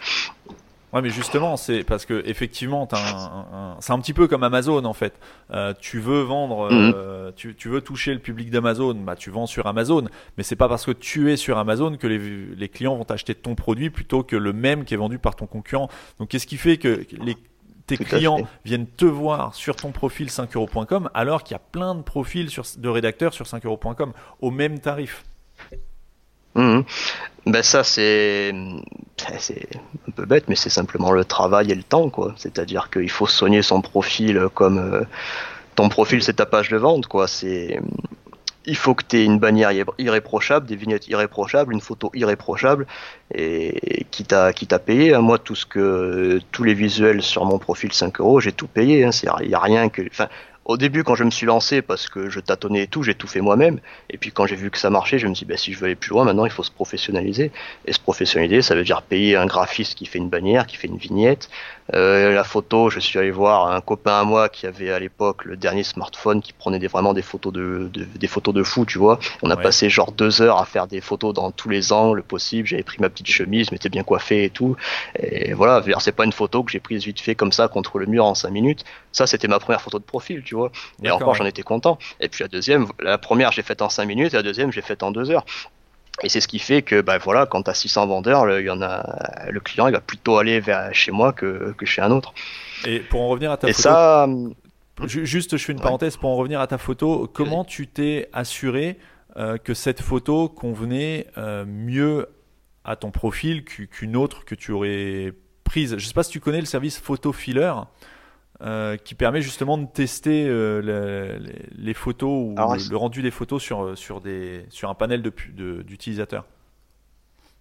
Ouais, ouais, enfin, je, je, je, vois un site qui fait ça, je me rappelais plus du nom, mais effectivement, tu soumets une photo à, je sais pas, des centaines de milliers de gens et ils te disent, oh, je pense que ça, ça va pas, ça, ça va pas, etc. C'est ça, ça, doit être ça. représente pour eux, enfin, ils te donnent une note sur le, le, côté professionnel, le côté expert, le côté. Ouais, ouais, ouais. ouais. Je, ouais, je connais, ouais, c'est, c'est vachement intéressant d'ailleurs, mais non, j'ai pas utilisé, j'ai fait ça pour le coup, euh, j'avoue, j'ai fait ça un peu au feeling. Bah après, quand j'ai fait ma séance photo avec mon ami, là, on a pris genre, euh, je sais pas moi, 40 euh, photos, tu vois. Donc après, on a comparé chacune, on a comparé chacune, il y en avait où j'avais des trognes mieux que d'autres, etc. On a choisi celle qui nous semblait à nous, et, enfin, à nous, et puis je, je crois que j'ai dû l'envoyer à quelques autres personnes. on, a, on a fait une petite sélection des quelques meilleures, enfin, qui nous semblaient les plus pertinentes et simplement avec tes proches, tes amis, euh, ma mère ou quoi, je leur dis tiens voilà entre celle-ci, celle-ci, celle-ci et celle-ci, qu'est-ce que t'en penses? Et c'était assez unanime que même la, femme de mon pote, pareil, ils ont tous dit ah mais c'est clairement celle-là quoi. D'accord. Et t'as observé une différence dit. sur euh, sur ton, ton nombre de commandes ou sur ton activité bah, professionnelle? C'est compliqué de. T'as observé? C'est compliqué de dire c'est grâce à la photo que d'un coup j'ai fait plus 20%, tu vois, parce qu'en plus, euh, j'ai mon service, il a mes services sur 5 euros, ils sont en évolution constante. Et il y, a des, y a des périodes où je fais des gros chamboulements, où par exemple je vais changer en même temps euh, la photo, toutes les descriptions, la bannière, la vignette. Ça, je le fais pas souvent, peut-être une fois dans l'année. Là, je vais bientôt le faire d'ailleurs. Et puis après, des fois, c'est des petits détails au coup par coup. Mais clairement, euh, oui, quand tu changes d'un coup euh, tout ton, ton branding finalement, enfin toute ton image parce que tu changes tous tes visuels, ta photo, etc. Plus évidemment que tu refais toutes tes descriptions pour les professionnaliser, les optimiser, les, les etc. Euh, bah oui, à derrière, tu vois des, il n'y a, pas de, y a pas de secret. Hein. Tous les gens qui réussissent sur 5 euros, c'est parce qu'ils font cet effort et qu'ils passent des heures à optimiser leur profil. Hein. Et puis tu vois plein de gens qui te disent ah ben moi j'y arrive pas, j'ai fait euh, deux ventes en trois mois et encore. Et puis tu vas les revoir, tu vas les voir, leurs descriptions sont bourrées de fautes. Euh, ils ont mis une photo où tu vois leur torse et pas leur tête. Enfin c'est des trucs aberrants des fois. Donc euh, faut, faut, passer. À un moment il n'y a pas de miracle quoi. Hein. quand tu passes du temps sur pour optimiser ton profil, et ben le client il va plutôt choisir le, le, profil le plus qui inspire le plus confiance, qui a le plus pro plutôt que l'autre quoi. Mais c'est logique. Hein. Nous en tant que client on fait pareil quoi.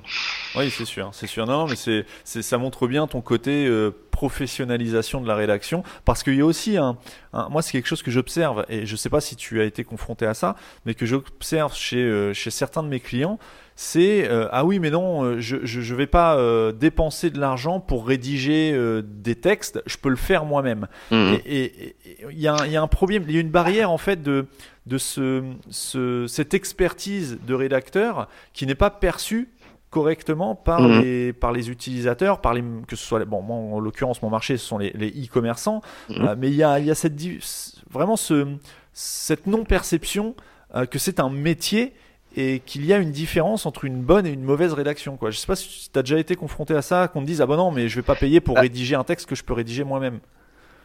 En, fait, pas vraiment, parce que par définition, les gens qui me contactent, c'est qu'ils ont conscience de ce besoin et de la différence. Mais par contre, oui, je suis intimement convaincu, comme tu dis, qu'il y a des gens qui ont cet état d'esprit et qui se disent euh, non, je vois pas, je vois pas l'intérêt, je peux le faire moi. Et bah, que dire Il euh, faudrait qu'ils nous montrent leur texte et puis qu'on leur dise bah, voilà ça là il y a, y a trois fautes par ligne là ça c'est pas cohérent ça donne pas envie ça c'est trop long ça ça veut rien dire euh, comment dire ça après oui il y a des gens qui n'ont pas conscience de la valeur de ce qu'on fait notamment en rédaction mais je pense que ça touche tous les domaines hein. je pense qu'il y a même tous, je sais pas, mais par exemple, il y a peut-être des gens, je sais pas si tu es graphiste, qui vont te dire, ah ben moi, un logo, je peux le faire euh, sur Canva. Euh. Oui, moi, c'est pareil, je fais des trucs sur Canva, hein, mais c'est sur Canva, c'est des trucs que j'ai fait moi à la main euh, quand je me suis lancé il y a deux ans, tu vois. Et puis maintenant, bon bah là, je vais pas, c'est plus moi qui les ai fait parce que j'estime que c'est, il y a quand même une différence entre quelqu'un dans le métier et moi qui fais ça en amateur. Bon bah c'est aussi vrai pour la rédaction et pour euh, tout un tas de choses. Quoi. C'est ça, je trouve ça dommage parce qu'il y a tellement de valeur, enfin ça peut apporter tellement de valeur.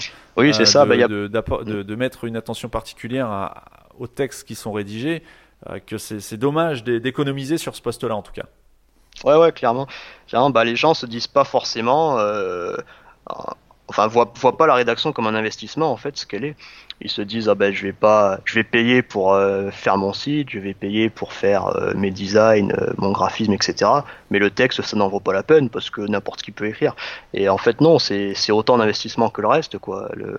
La rédaction c'est quand c'est bien fait, à terme, ça va te rapporter de l'argent, ça va pas t'en coûter mais bon, ça, voilà, il faut, faut, le faire comprendre, faut en discuter. Les gens qui sont dans une optique euh, fermée, qui veulent pas entendre ça, bon, bah, par définition, ils vont pas venir me contacter. Donc, euh, j'ai pas l'occasion d'essayer de, de les convaincre, hein, si, tant est que ce soit possible. C'est ça, ouais. Donc, et, pour toi, c'est un gros marché la rédaction euh, en France? Le marché ah de, la rédaction web. Parce que c'est vrai que depuis quelques temps, on voit, on voit vraiment un, une, comment dire, une, une forte euh, affluence de rédacteurs. Alors après, il y a les bons et les mauvais rédacteurs, on va pas mmh. revenir sur mmh. cette question-là, mais euh, depuis quelques temps, il y a vraiment... Euh, j'ai l'impression que le métier de la rédaction web, depuis, on va dire, deux ans, deux, trois ans, est en pleine explosion. Mmh. est-ce que, alors, est-ce que ça signifie que le marché est vraiment énorme ou est-ce que tu observes une saturation, justement? Mais je penserais plutôt pour la première option. Je pense plutôt qu'il y a un marché énorme et de plus en plus de gens s'en rendant compte se disent euh, ah ben tiens euh, je devrais peut-être me lancer en rédaction web parce qu'il y a de la demande. Et ils ont raison hein, parce que moi les moi les besoins que ce soit sur 5 euros ou ailleurs ils ont jamais euh, ils jamais diminué. Même en ce moment que voilà c'est la crise le confinement etc ben, que ce soit 5 euros ou enfin il y a plein de secteurs qui sont en crise mais moi en tout cas en rédaction web sur 5 euros pas du tout quoi ça Peut-être pendant euh, la première semaine, voilà, il y a eu un petit coup de mou, mais depuis, ça fait que repartir. Donc je pense que non, il y a effectivement une énorme demande en rédaction web. Parce que pour en revenir au point d'avant, euh, bah, j'imagine qu'il y a de plus en plus de gens qui sont au contraire conscients du potentiel et de la valeur que ça a, et qui ont d'autres choses à faire ou qui ou qui savent pas écrire ou les deux, et qui pas, pas bien écrire, j'entends, voilà, et donc euh, qui sont bien conscients que que confier leur rédaction à des professionnels, bah, c'est un investissement et que ça va leur apporter de l'argent et que ça, ça vaut le coup. Quoi. Donc non, à mon avis, il y a une demande énorme et c'est peut-être notamment pour ça qu'il y a plus de rédacteurs. Et en tout cas, je pense que la demande est encore supérieure à l'offre. Ouais, tu penses, toi, qu'on n'est on n'est pas encore ah, arrivé à la saturation euh, euh, comme ça peut être le cas en création de site web, quoi, par exemple, où là, tu as effectivement euh, mm. une saturation du marché, hein, tu as, de tout, sans parler de l'offshore. Euh, d'ailleurs, on peut en parler mmh, aussi de mmh. l'offshore, parce qu'en rédaction, c'est un, un, mmh. un, gros sujet. Hein, c'est un, gros, gros sujet avec des coûts qui sont qui n'ont absolument rien à voir. Bon, la qualité n'a rien à voir non plus. Euh, mais, non, bah euh, non plus. Hein, voilà, c'est ça. Mais bon, c'est intéressant d'avoir l'avis de quelqu'un qui est vraiment au cœur du marché et, de s'entendre dire que bah, qu'effectivement pour l'instant en 2020 d'après toi la demande est encore supérieure à l'offre euh, ça, laisse présager de, un bel avenir pour les futurs rédacteurs peut-être qui nous écoutent. Quoi. clairement. Après, c'est mon avis et mon expérience. Hein. Peut-être j'ai tort, et puis peut-être que en fait, euh, moi, j'observe ça parce que je sais pas, j'ai entre guillemets une bonne position, euh, que ce soit sur 5 euros ou ailleurs, et que voilà, j'ai pas mal de demandes. Et peut-être que pour des collègues, c'est pas le cas. Moi, de mon expérience, euh, je pense qu'en tout cas, si si on est bon, parce qu'il y a ça aussi. Hein, peut-être que la demande est supérieure à l'offre, mais si on travaille mal, qu'on s'est pas formé, etc., c'est pas non plus pour autant qu'on va récolter des clients euh, intéressants, faire des ventes, etc. Donc, euh, donc je pense en tout cas que pour le, bon rédacteur compétent et consciencieux et professionnel, même je dirais même à la limite plus professionnel que compétent, tu vois. Enfin ça c'est un autre débat, mais parce qu'il y a tellement de gens, euh, moi je le vois hein, dans les dans les collègues qui bah, qui ont pas de conscience professionnelle, c'est malheureux. Hein, moi, je, peut-être pas me faire des amis, j'en sais rien. Mais euh, tant que tu cites personne. qui estime par ouais voilà, qui estime par exemple que livrer en retard c'est pas bien grave. Euh, moi ça ça n'existe pas. Moi ça fait deux ans j'ai jamais rien livré en retard. Euh, c'est je conçois pas euh, si si un jour j'en sais rien, je suis malade, j'ai un problème ou quoi, euh, je vais peut-être bosser jusqu'à 4 heures du mat, mais il est hors de question qu'un client il soit livré en retard.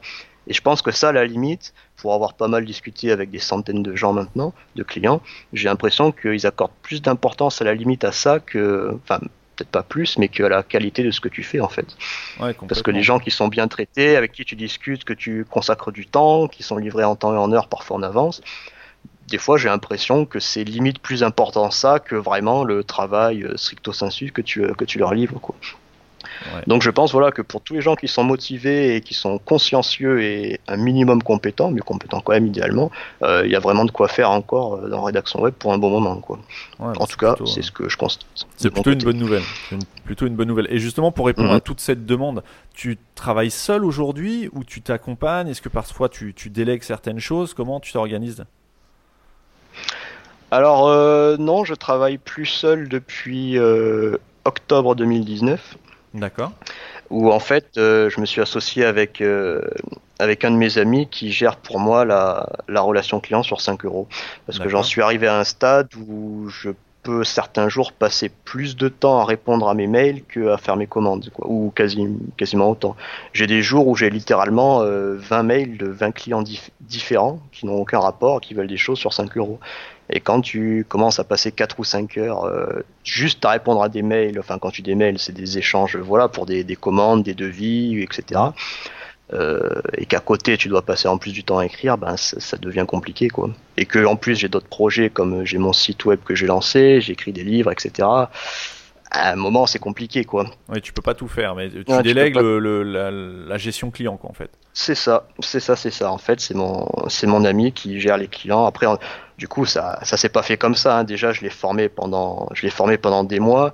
Euh, j'ai passé, euh, je pense que j'ai passé un mois complet où en fait, c'est lui qui se connectait sur 5 euros pour répondre et toutes les heures où il répondait aux clients, moi j'étais avec lui en partage d'écran Skype et je lui disais bah qu'est-ce que t'en penses, qu'est-ce que tu dirais, oui moi je dirais plutôt ça et tout. Et on a fait ça jour après jour pendant un mois, tu vois. Sachant ouais, donc un gros gros travail d'accompagnement quoi. Il y a un énorme travail d'accompagnement parce que bah, comme tu l'as peut-être compris, moi j'accorde une, une, importance cruciale à la satisfaction des clients parce que voilà, c'est c'est comme ça. Je suis, je suis assez perfectionniste et très très professionnel, enfin sans vouloir me la raconter.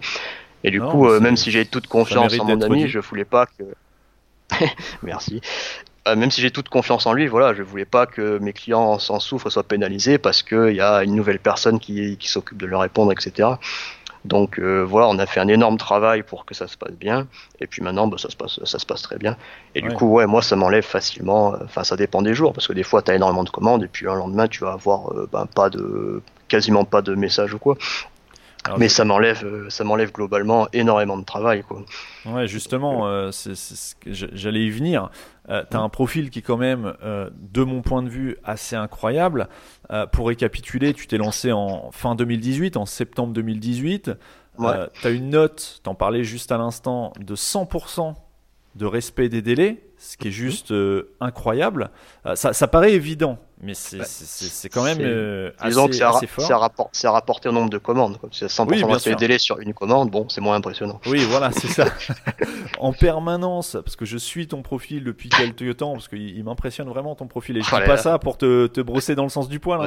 Euh, c'est vraiment, vraiment intéressant, tu vois, et je pense que même moi, j'ai des, des, leçons à tirer de, de ton expérience, alors sur mon domaine, mais de ce que tu fais en tout cas. Mhm.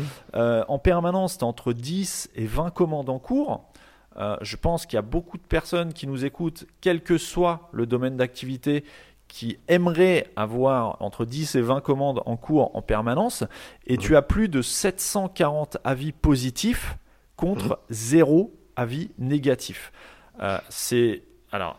Je vais résumer en une question. Quel est ton secret, Séverin? Parce que, euh, tu vois, et là, le parallèle est super facile à faire. Moi, bon, les personnes qui, qui écoutent sont en majorité constitué de, marchands, de personnes qui se lancent en e-commerce. Mhm. Euh, et on sait en e-commerce que récolter des avis clients, c'est très compliqué. Il suffit pas d'envoyer un mail pour avoir un avis mhm. client.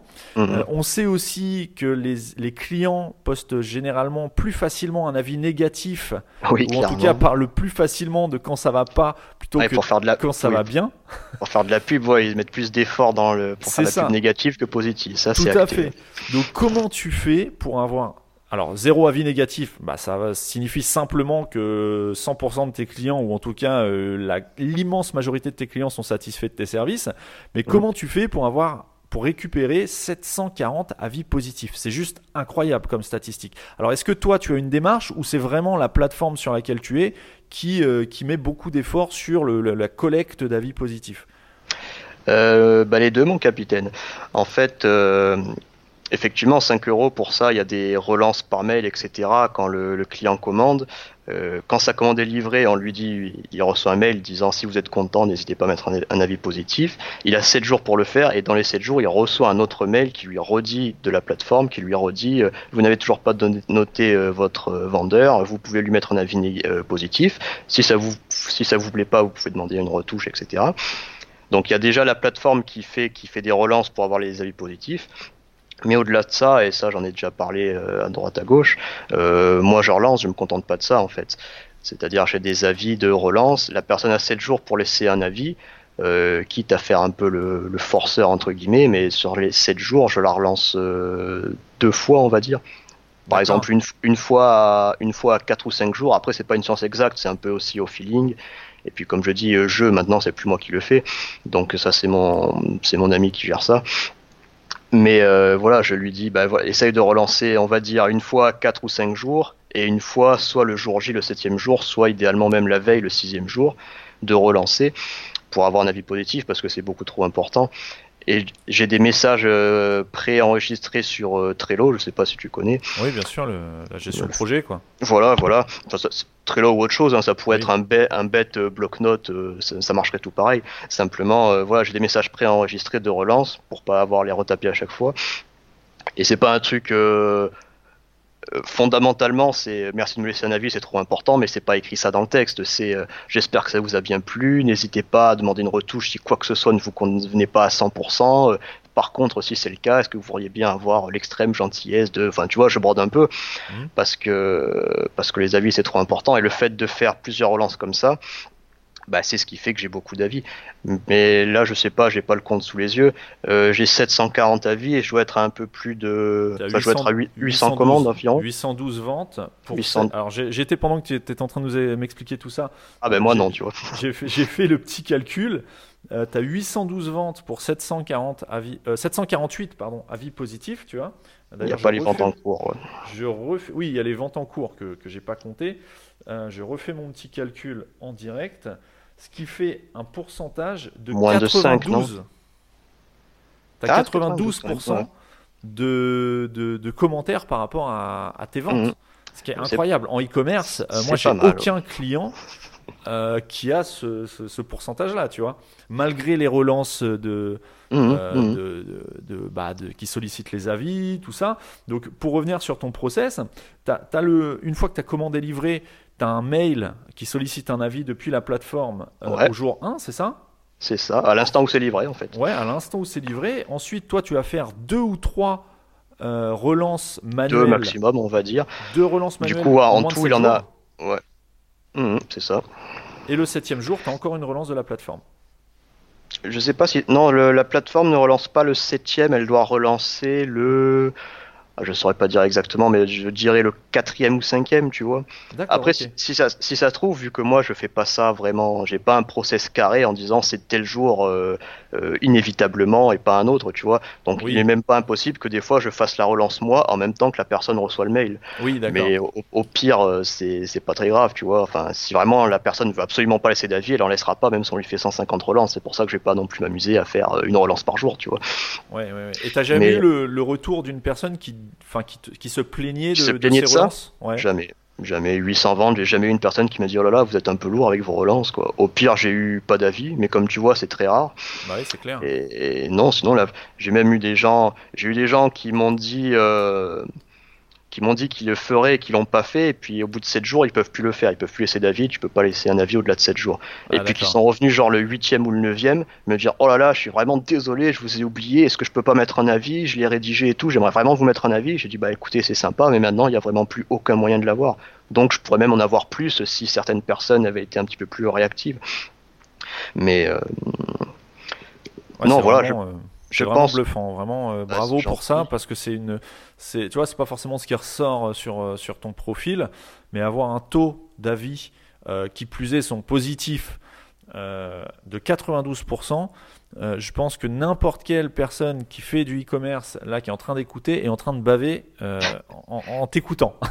mais si je peux me permettre aussi, enfin, il y a, y, a, y a relance, c'est une chose, mais il y a aussi et, la qualité. Il y a surtout, merci, ouais, la qualité, exactement. C'est-à-dire, euh, il, faut faire du, il faut faire du beau boulot.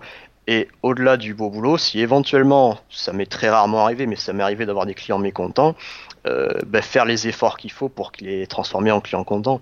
Moi, j'ai des cas, euh, j'en ai un en tête qui c'était vraiment parlant, de clients qui étaient pas contents, qui, si tu veux que je peux, je peux te raconter l'anecdote si tu veux, hein, c'était un, un, client qui voulait que c'était un client qui voulait que je corrige. C'était un long, je crois qu'il y avait au moins 7 ou 8 000 mots, tu vois, à corriger. Donc c'était quand même un, gros boulot, tu vois. Ça, ça représente, pour ceux qui connaissent pas trop, peut-être, euh, je sais rien, 30 ou 40 pages Word, tu vois. Enfin, c'est un gros truc, quoi. À corriger sur des destinations touristiques, parce que je suppose qu'il était dans le secteur du tourisme, et puis qui présentait, tu avais 4 ou 5 lignes de présentation sur euh, plusieurs des, sur des villes, euh, Madrid, Barcelone, Paris, etc. Et je suppose, sans vouloir être médisant, qu'il avait délégué ça à des rédacteurs offshore parce que c'était vraiment, euh, il y avait peut-être une ligne sur 10 000 où il n'y avait pas de faute, tu vois. Il y avait deux trois, deux, trois fautes à chaque ligne. J'ai à la fin, parce que sur le suivi Word, tu as le nombre de modifications, euh, j'ai fini, je crois, 2000 ou 3000 modifications sur 8000 mots, tu vois. C'est-à-dire, en gros, un mot sur trois, il y a une faute. Ouais. Donc euh, voilà, j'ai corrigé ça, donc autant te dire que c'était une très grosse commande qui m'a pris énormément de temps. Et à la fin, la personne n'était pas satisfaite parce qu'en fait, les phrases n'étaient pas très agréables à lire. J'ai dit, bah écoutez, moi je vous ai corrigé le texte, je vais pas non plus le réécrire, le reformuler pour que d'un coup ça passe d'un texte qui a été sous-traité à 2 centimes le mot à un texte qui aurait été fait par un rédacteur professionnel. Je veux dire, c'est pas, ça c'est à notre service, c'est notre prestation. Alors on a beaucoup échangé, il a dit ah non je suis très mécontent, je vais devoir tout refaire, je peux pas utiliser le texte comme ça, qu'il n'y avait plus aucune faute. Hein. je lui ai dit mais vous avez quand même déjà vu le travail que j'ai fait. Il me répondait oui non mais j'entends bien qu'il y ait beaucoup de fautes, mais c'est pas la question, moi c'est pas ce que j'attendais, nanana. Notamment parce que voilà, il y avait des répétitions de certains mots. Il y avait par exemple un mot qui revenait, j'en sais rien, euh, six fois sur 8000 mots, tu vois. il disait non, mais ça je trouve que c'est pas normal, il faudrait l'enlever et tout. Alors ben du coup, euh, qu'est-ce que j'ai fait? J'ai passé deux heures de plus à relever, à re-enlever toutes les répétitions qu'il y avait et des autres trucs, à retravailler le texte. Et ça s'est transformé du coup en avis positif, quoi. Alors que là, bas à la base, la personne me disait, euh, elle me disait, ouais, je suis pas loin de mettre un avis négatif, mais bon, vu que je vois que vous êtes sérieux, parce qu'on avait beaucoup discuté, et point capital aussi, toujours être courtois et poli, même avec les derniers des gens euh, désagréables, on va dire, pour être poli, ne jamais rentrer dans leur jeu, d'être agressif, mal poli, etc. soi-même. Donc voilà, on avait beaucoup échangé. Même s'il n'était pas content, il m'a dit bon, je suis, insatisfait, mais je vous mettrai pas d'avis négatif parce que c'est pas ma philosophie et que je vois que vous êtes quand même sérieux. Mais enfin, c'est pour dire que si j'avais pas pris le temps de parler avec lui, etc., il aurait pu mettre euh, non seulement pas d'avis positif, mais même un avis négatif. Ouais, complètement. Et finalement, euh, j'ai fait l'effort, j'ai pris sur moi, je me dis bon ben est-ce que ça vaut pas le coup de passer ce soir deux heures de plus pour que ben trois mois plus tard, quand je suis interviewé en podcast, il y ait zéro négatif et un positif de plus. Tu vois, j'avais déjà tout prévu. pas du tout. non, non, mais c'est une très bonne, euh, très bonne philosophie et, très bonne anecdote parce que bah, ça montre ouais, ça résume assez, ouais, tout le reste, quoi. Ouais, c'est clair, c'est clair. Et puis, bon, même si du coup, d'un point de vue euh, euh, entrepreneur, tu as probablement perdu de l'argent si tu reportes le, ah coût de la prestation au temps passé, forcément. Totalement acté, je confirme. Voilà, donc ce qui nous permet de d'appuyer le fait que les avis, récolter des avis positifs, ça a un coût pour l'entreprise. Et là, on a le parfait exemple de, de, ça. C'est que tu as, tu as payé de ta personne pour ne pas avoir un avis négatif. Quoi. Bien que mmh, tu mmh. étais, tout tu, tu, tu, soyais tout, tout à fait euh, euh, dans ton droit, euh, que c'était tout à fait légitime de ta part de, de ne pas réécrire un texte alors qu'on t'avait, on t'avait commandé une prestation de, de, de, correction, et non pas de réécriture. donc, Exactement. Bah oui, ben voilà, il n'y a pas de, il a pas de. Tu me disais, c'est quoi ton secret? Ben c'est entre guillemets ça. Si c'est vraiment un secret, c'est bah, c'est de pas compter son temps et ses efforts pour que le client soit satisfait. Il y a des gens qui se plaignent de pas avoir moi, je vois des, des collègues qui disent ah les clients me laissent pas d'avis. Euh, ben, je leur dis est-ce que tu les relances? Ah ben non. Ah bah oui, ben c'est-à-dire que moi des fois oui, je fais, je force un peu, j'envoie des messages, mais c'est comme ça qu'on a effectivement bah, 92% tu me dis de de récolte d'avis positifs quoi. et il faut faire il faut faire les efforts de relancer, il faut faire les efforts de négocier euh, de négocier quand la personne n'est pas contente pour essayer de la rendre contente. Il y a aussi des des, vendeurs qui estiment quand on leur, demande une retouche qu'elle n'est pas justifiée. Bah, tu vois, dans mon exemple, effectivement, elle était peut-être pas. Après ça, chacun son point de vue. Le vendeur estime toujours que c'est injustifié et inversement, le client estime qu'il est toujours dans son bon droit. Mais euh, voilà, enfin, des fois, il faut même accepter de mettre de l'eau dans son vin, éventuellement perdre du temps et de l'argent à retravailler quelque chose alors qu'on avait fait un bon travail à la base, et puis ça va t'éviter un avis euh, négatif, et même éventuellement d'en rajouter un positif. Donc, euh, bah, c'est des efforts que. Après, tout le monde, euh, tout le monde estime qu'il n'a pas à le faire. Quoi. Il y en a qui se disent bon, ben moi, j'aurai des avis. J'aurais des avis négatifs, mais c'est pas grave, j'aurais économisé du temps et de l'argent parce que j'aurais été payé. Moi, j'aurais pu, comme j'aurais pu suivre cette philosophie, puis peut-être que j'aurais genre 4-5 euh, avis négatifs aujourd'hui, tu vois, de clients qui étaient pas trop contents, et puis que j'ai négocié, que j'ai accepté leurs demandes alors qu'elles étaient un peu euh, perchées et pas trop, pas trop valides. Bon, ben j'ai pris sur moi de le faire, et c'est pour ça que j'ai zéro avis négatif. Mais chacun, chacun voit midi à sa porte. Hein. Il y en a qui estiment que ça vaut pas le coup de passer plus de temps avec des clients un peu désagréables, mais au risque d'avoir une évaluation négative. Super anecdote, super anecdote. Et tu, tu parlais justement de, de, la tarification un petit peu offshore. Euh, quel est aujourd'hui le tarif euh, moyen d'un rédacteur? Alors, est-ce que toi, tu factures au mot, tu factures au blog de, de 100 mmh. mots, de 500 mots, euh, pour, pour s'y retrouver un petit peu Parce que quelqu'un qui déjà qui mmh. découvre le, ce métier de rédacteur web, euh, qui puisse s'y retrouver, puisqu'effectivement, entre un rédacteur à 1 centime le mot et un rédacteur à peut-être 15 centimes le mot, euh, pourquoi mhm. Quelles sont les différences et comment tu te situes, toi, euh, dans, cette jungle Oui, alors ça, il y a, un vaste débat. Ça chacun a ses, niveaux de compétences, ses prix, ses exigences, aussi la, les endroits où ils vendent, parce que je sais qu'il y a un gros débat. Voilà, moi là, on a parlé ouvertement et sans détour de 5 euros. Je sais qu'il y a plein de gens qui vont crier au loup parce qu'ils se disent euh, Ah oui, non, mais les plateformes, c'est forcément des gens incompétents qui qui font la concurrence déloyale parce qu'ils vendent à, euh, j'en sais rien, 4 centimes le mot, alors que les prix, ça devrait être 10 ou 15, comme tu dis. Euh, là encore, chacun, à chacun sa vision, quoi. Moi, je trouve que les plateformes, c'est intéressant parce que voilà, ça permet de se lancer rapidement et d'avoir beaucoup moins de démarches clients à faire. Et les prix, ben voilà, il y a toutes sortes. Il y a autant de prix que de rédacteurs web, j'ai envie de dire. Hein. Moi, par exemple, euh, sur 5 euros, euh, l'offre de base vraiment minimum où j'ai le moins, j'ai aucune optimisation SEO et c'est vraiment le, truc le plus simple. Je dois être à 4 centimes le mot. Et l'offre la plus chère, elle doit être à 7 centimes le mot. D'accord. Et à côté, par exemple, je vends sur mon propre site. Et sur mon propre site, généralement, quand je fais des devis, je, je facture à 11 centimes le mot, tu vois. Donc c'est supérieur, c'est pas non plus euh, délirant comme différence. Et puis mon objectif, c'est de, monter encore mes prix pour sur 5 euros pour réduire encore la, différence entre les deux supports. Mais grosso modo, oui, pour quelqu'un qui s'y connaîtrait pas, qui s'intéresse, qui se dit tiens combien ça peut me coûter un rédacteur web, euh, oui, ça varie véritablement du simple au au décuple, je sais pas si c'est Ouais, dit, enfin je sais du- pas, mais, de euh, 1 à 10 quoi. oui, c'est sûr. Tu comprends, enfin tu vas avoir des rédacteurs à 2 centimes le mot et d'autres à 20 centimes le mot, donc littéralement 10 fois plus cher. Ouais, c'est ça. c'est ça. Euh, après, après voilà, il y a tout effectivement. Si tu fais du, du offshore, euh, voilà, à Madagascar, parce que c'est souvent là que ça se passe, hein, disons-le, euh, tu vas peut-être payer effectivement 2-3 centimes le mot. Mais c'est comme tout, t'en as généralement pour ton argent, c'est-à-dire, euh, bah, tu vois, dans l'exemple que je te racontais tout à l'heure de la personne qui m'a fait corriger, euh, bah derrière, euh, voilà, elle a, elle a commandé 8000 mots et puis derrière, elle a payé, euh, je sais plus combien, X euros pour refaire corriger, quoi. Ouais, Donc est-ce que ça vaut bien le coup ouais. de faire deux, faire deux passages? Surtout qu'en plus, voilà, comme c'était d'ailleurs ça l'objet du, du débat entre nous, c'est que moi j'ai corrigé, il y avait plus de fautes, c'est pas pour autant que le texte était euh, super agréable à lire, vendeur, etc. Parce que ça c'est encore un, un autre service et un autre tarif, quoi. Ouais. Donc euh, à toi de voir, tu peux payer euh, 3 centimes le mot et puis te dire que ton texte sera pas incroyable ou, euh, ou en payer 10 ou plus, et puis là, a priori, si la personne est honnête, fait bien son boulot, tu peux t'attendre à avoir un travail euh, utilisable tel quel et sans, euh, sans crainte de faute, etc. Ouais, donc vraiment pas, hésiter à, mettre le prix dès le départ plutôt que de passer du temps et de l'énergie à recorriger quelque chose qu'on a acheté mais qui n'était pas forcément quali. Oui, Alors, je juste, pense. Juste une parenthèse, euh, on- enfin je pense ni toi ni moi n'avons euh, rien de particulier contre euh, les, les, les prestations qui sont faites à Madagascar ou ailleurs d'ailleurs. Ah non, du tout. Mais du C'est tout. c'est simplement pour Non, euh, voilà, c'est c'est du offshore. Là, on parle de la rédaction, mais du offshore, il en existe partout, et, et c'est sûr qu'on a du quali, euh, tout comme on a de, de de la mauvaise qualité à Madagascar, on peut aussi trouver de la bonne qualité à Madagascar ou ailleurs. Euh, Ah mais oui, oui, ce oui, qui- oui, ce qui- clairement, Voilà, ce qu'il faut, ce qu'il faut mettre en exergue, c'est que euh, voilà, faut pas chercher. En tout cas, quand on a, un- quand on souhaite euh, mettre euh, l'accent sur la rédaction de ses fiches produits, de ses pages catégories, de sa page d'accueil, du, du blog ou, ou autre, euh, c'est pas Mhm, mhm. forcément une bonne idée de chercher à tirer Non. les prix sur la rédaction, quoi.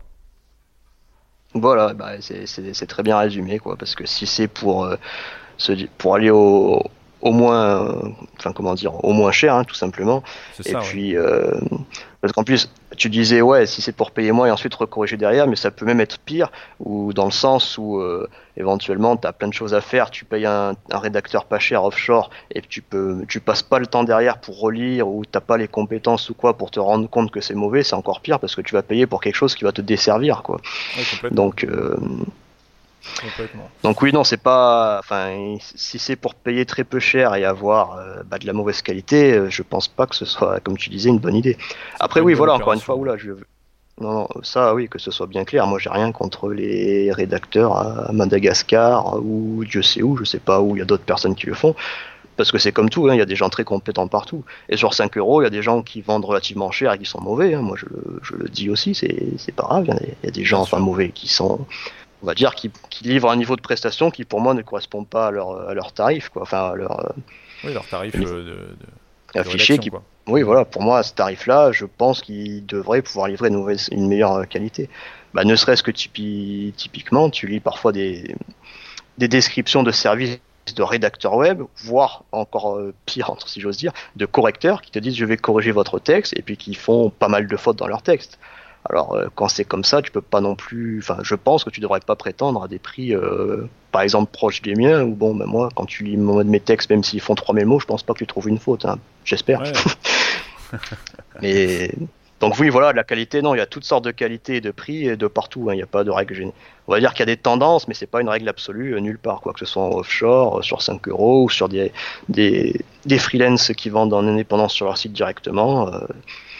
Le prix ne reflète pas forcément la qualité. Dans un Ah, monde idéal, ça devrait, mais c'est pas toujours c'est pas toujours vrai. Donc il faut bien faire attention aux prestataires qu'on choisit. Euh, en début de, de- de- de- d'épisode, tu nous parlais que tu étais sur un projet d'édition. Tu, tu écris actuellement un livre. Euh, est-ce que tu peux nous en dire plus? Euh, Alors déjà, il est prévu pour quand ce livre? De quoi est-ce qu'il va parler? Euh, di- Dis-nous tout. Oula, bah, tout c'est tout c'est beaucoup. J'ai justement une newsletter où j'en parle régulièrement. Euh, alors ce livre devrait s'intituler presque sûr à 90%, je sais pas, euh, 7 techniques pour se lancer en rédaction web. Donc je pense qu'il est assez parlant. Je peux je peux détailler, mais en gros oui, voilà, c'est un livre qui va expliquer euh, bah, comment euh, se lancer forcément en rédaction web, mais hum, quand on part de zéro et qu'on veut avoir assez rapidement euh, bah, des revenus, sans forcément en vivre, hein, mais d'avoir un complément de revenus intéressant assez vite. Et ça passe notamment par les, par les plateformes, quitte pareil encore à faire débat, mais c'est pas grave. Hein. Euh, moi je pense que quelqu'un qui veut se lancer en rédaction web et avoir des revenus, euh, pas dans 6 mois, mais plutôt dans bon, 6 jours, c'est un peu extrême, mais peut-être 10 jours, 15 jours, un mois, il a meilleur compte, enfin, il arrivera plus vite à avoir un, résultat intéressant en passant sur des plateformes que, bah, que en créant un site qui a un coût euh, quand même beaucoup, beaucoup plus élevé par rapport à se lancer sur une plateforme où par définition tu peux presque le faire gratuitement. Donc voilà, c'est un livre qui va parler du potentiel de la rédaction web, qui va faire un peu une partie euh, formation mais assez rapide parce que le but c'est pas non plus d'apprendre euh, la rédaction web en tant que telle quoi. Il y aura quand même une bonne partie qui va en traiter mais pour avoir voilà les, les grandes lignes, les principales ressources, etc.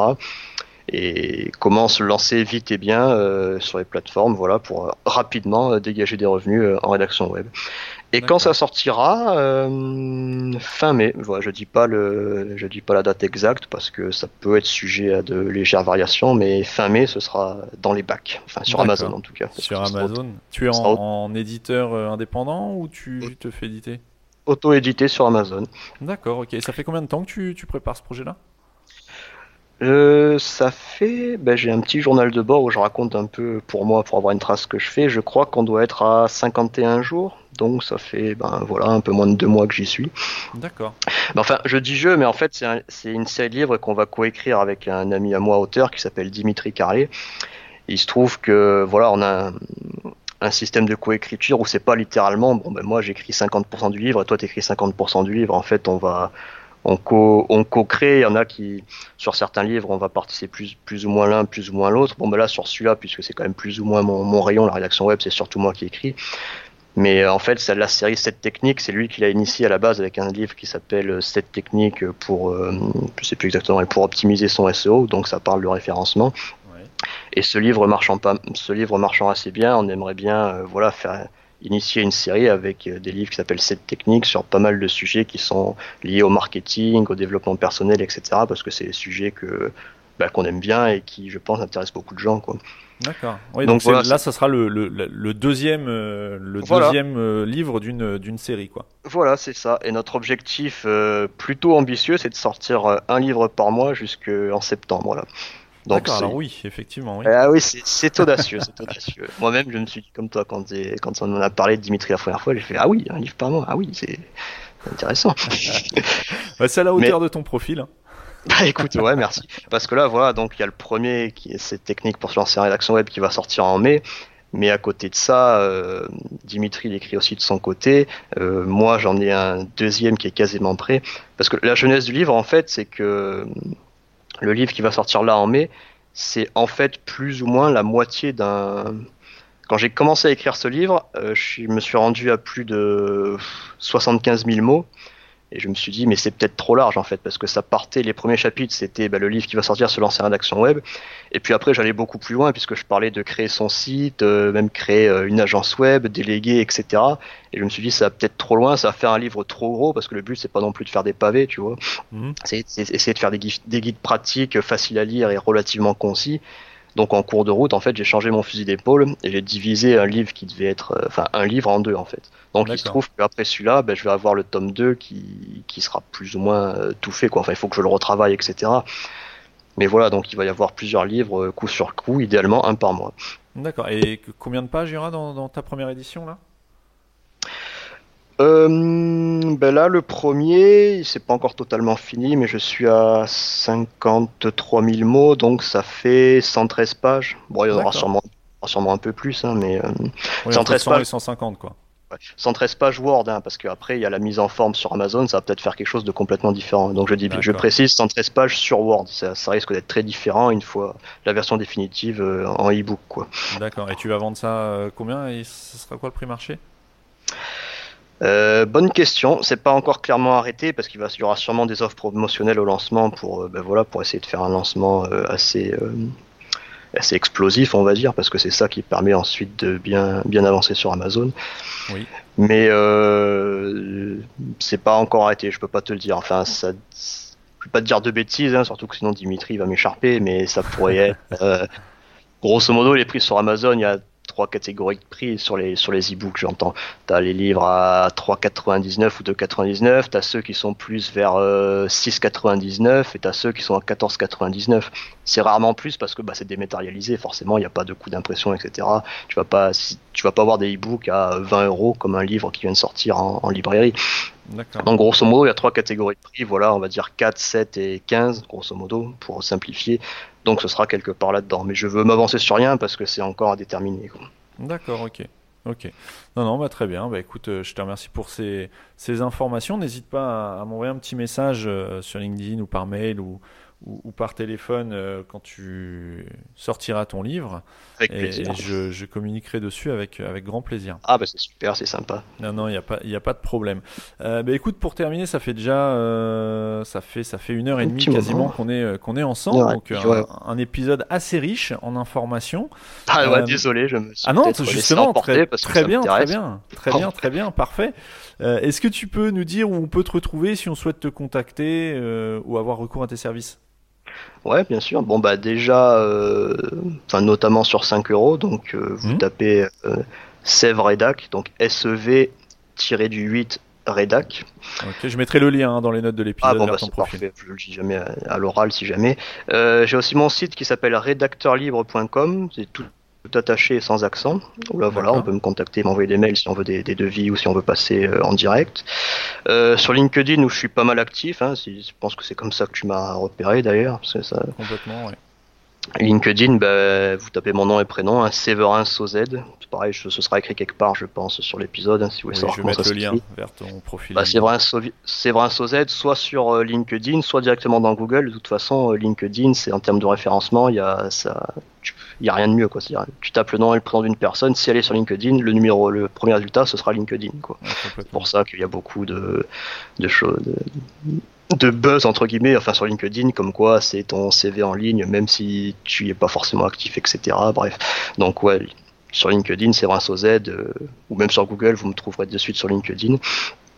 Et euh, j'ai aussi une page pro Facebook, mais ça, je suis assez peu actif dessus. Mais si jamais il y a des gens qui sont réfractaires à LinkedIn ou à tout le reste, euh, s'ils tapent euh, Séverin sur Facebook, pareil, ils vont trouver ma page pro.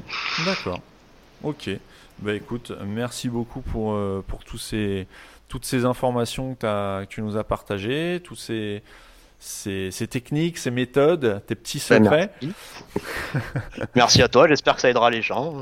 Ben oui, oui, oui, il n'y a, aucun doute là-dessus. Enfin, moi personnellement, j'ai aucun doute sur le fait que, que, ça en aidera beaucoup. Euh, bah écoute, je te souhaite une, une, excellente journée, bonne continuation à toi, et puis, euh, et puis à très bientôt sur, sur le podcast ou ailleurs. Eh ben super, merci à toi Johan, merci pour l'invitation, et puis euh, bonne journée à tous. Si cet épisode t'a plu, je t'invite réellement à me laisser une note 5 étoiles et un commentaire sur Apple Podcast, ce qui aide vraiment le podcast à se positionner et à s'améliorer.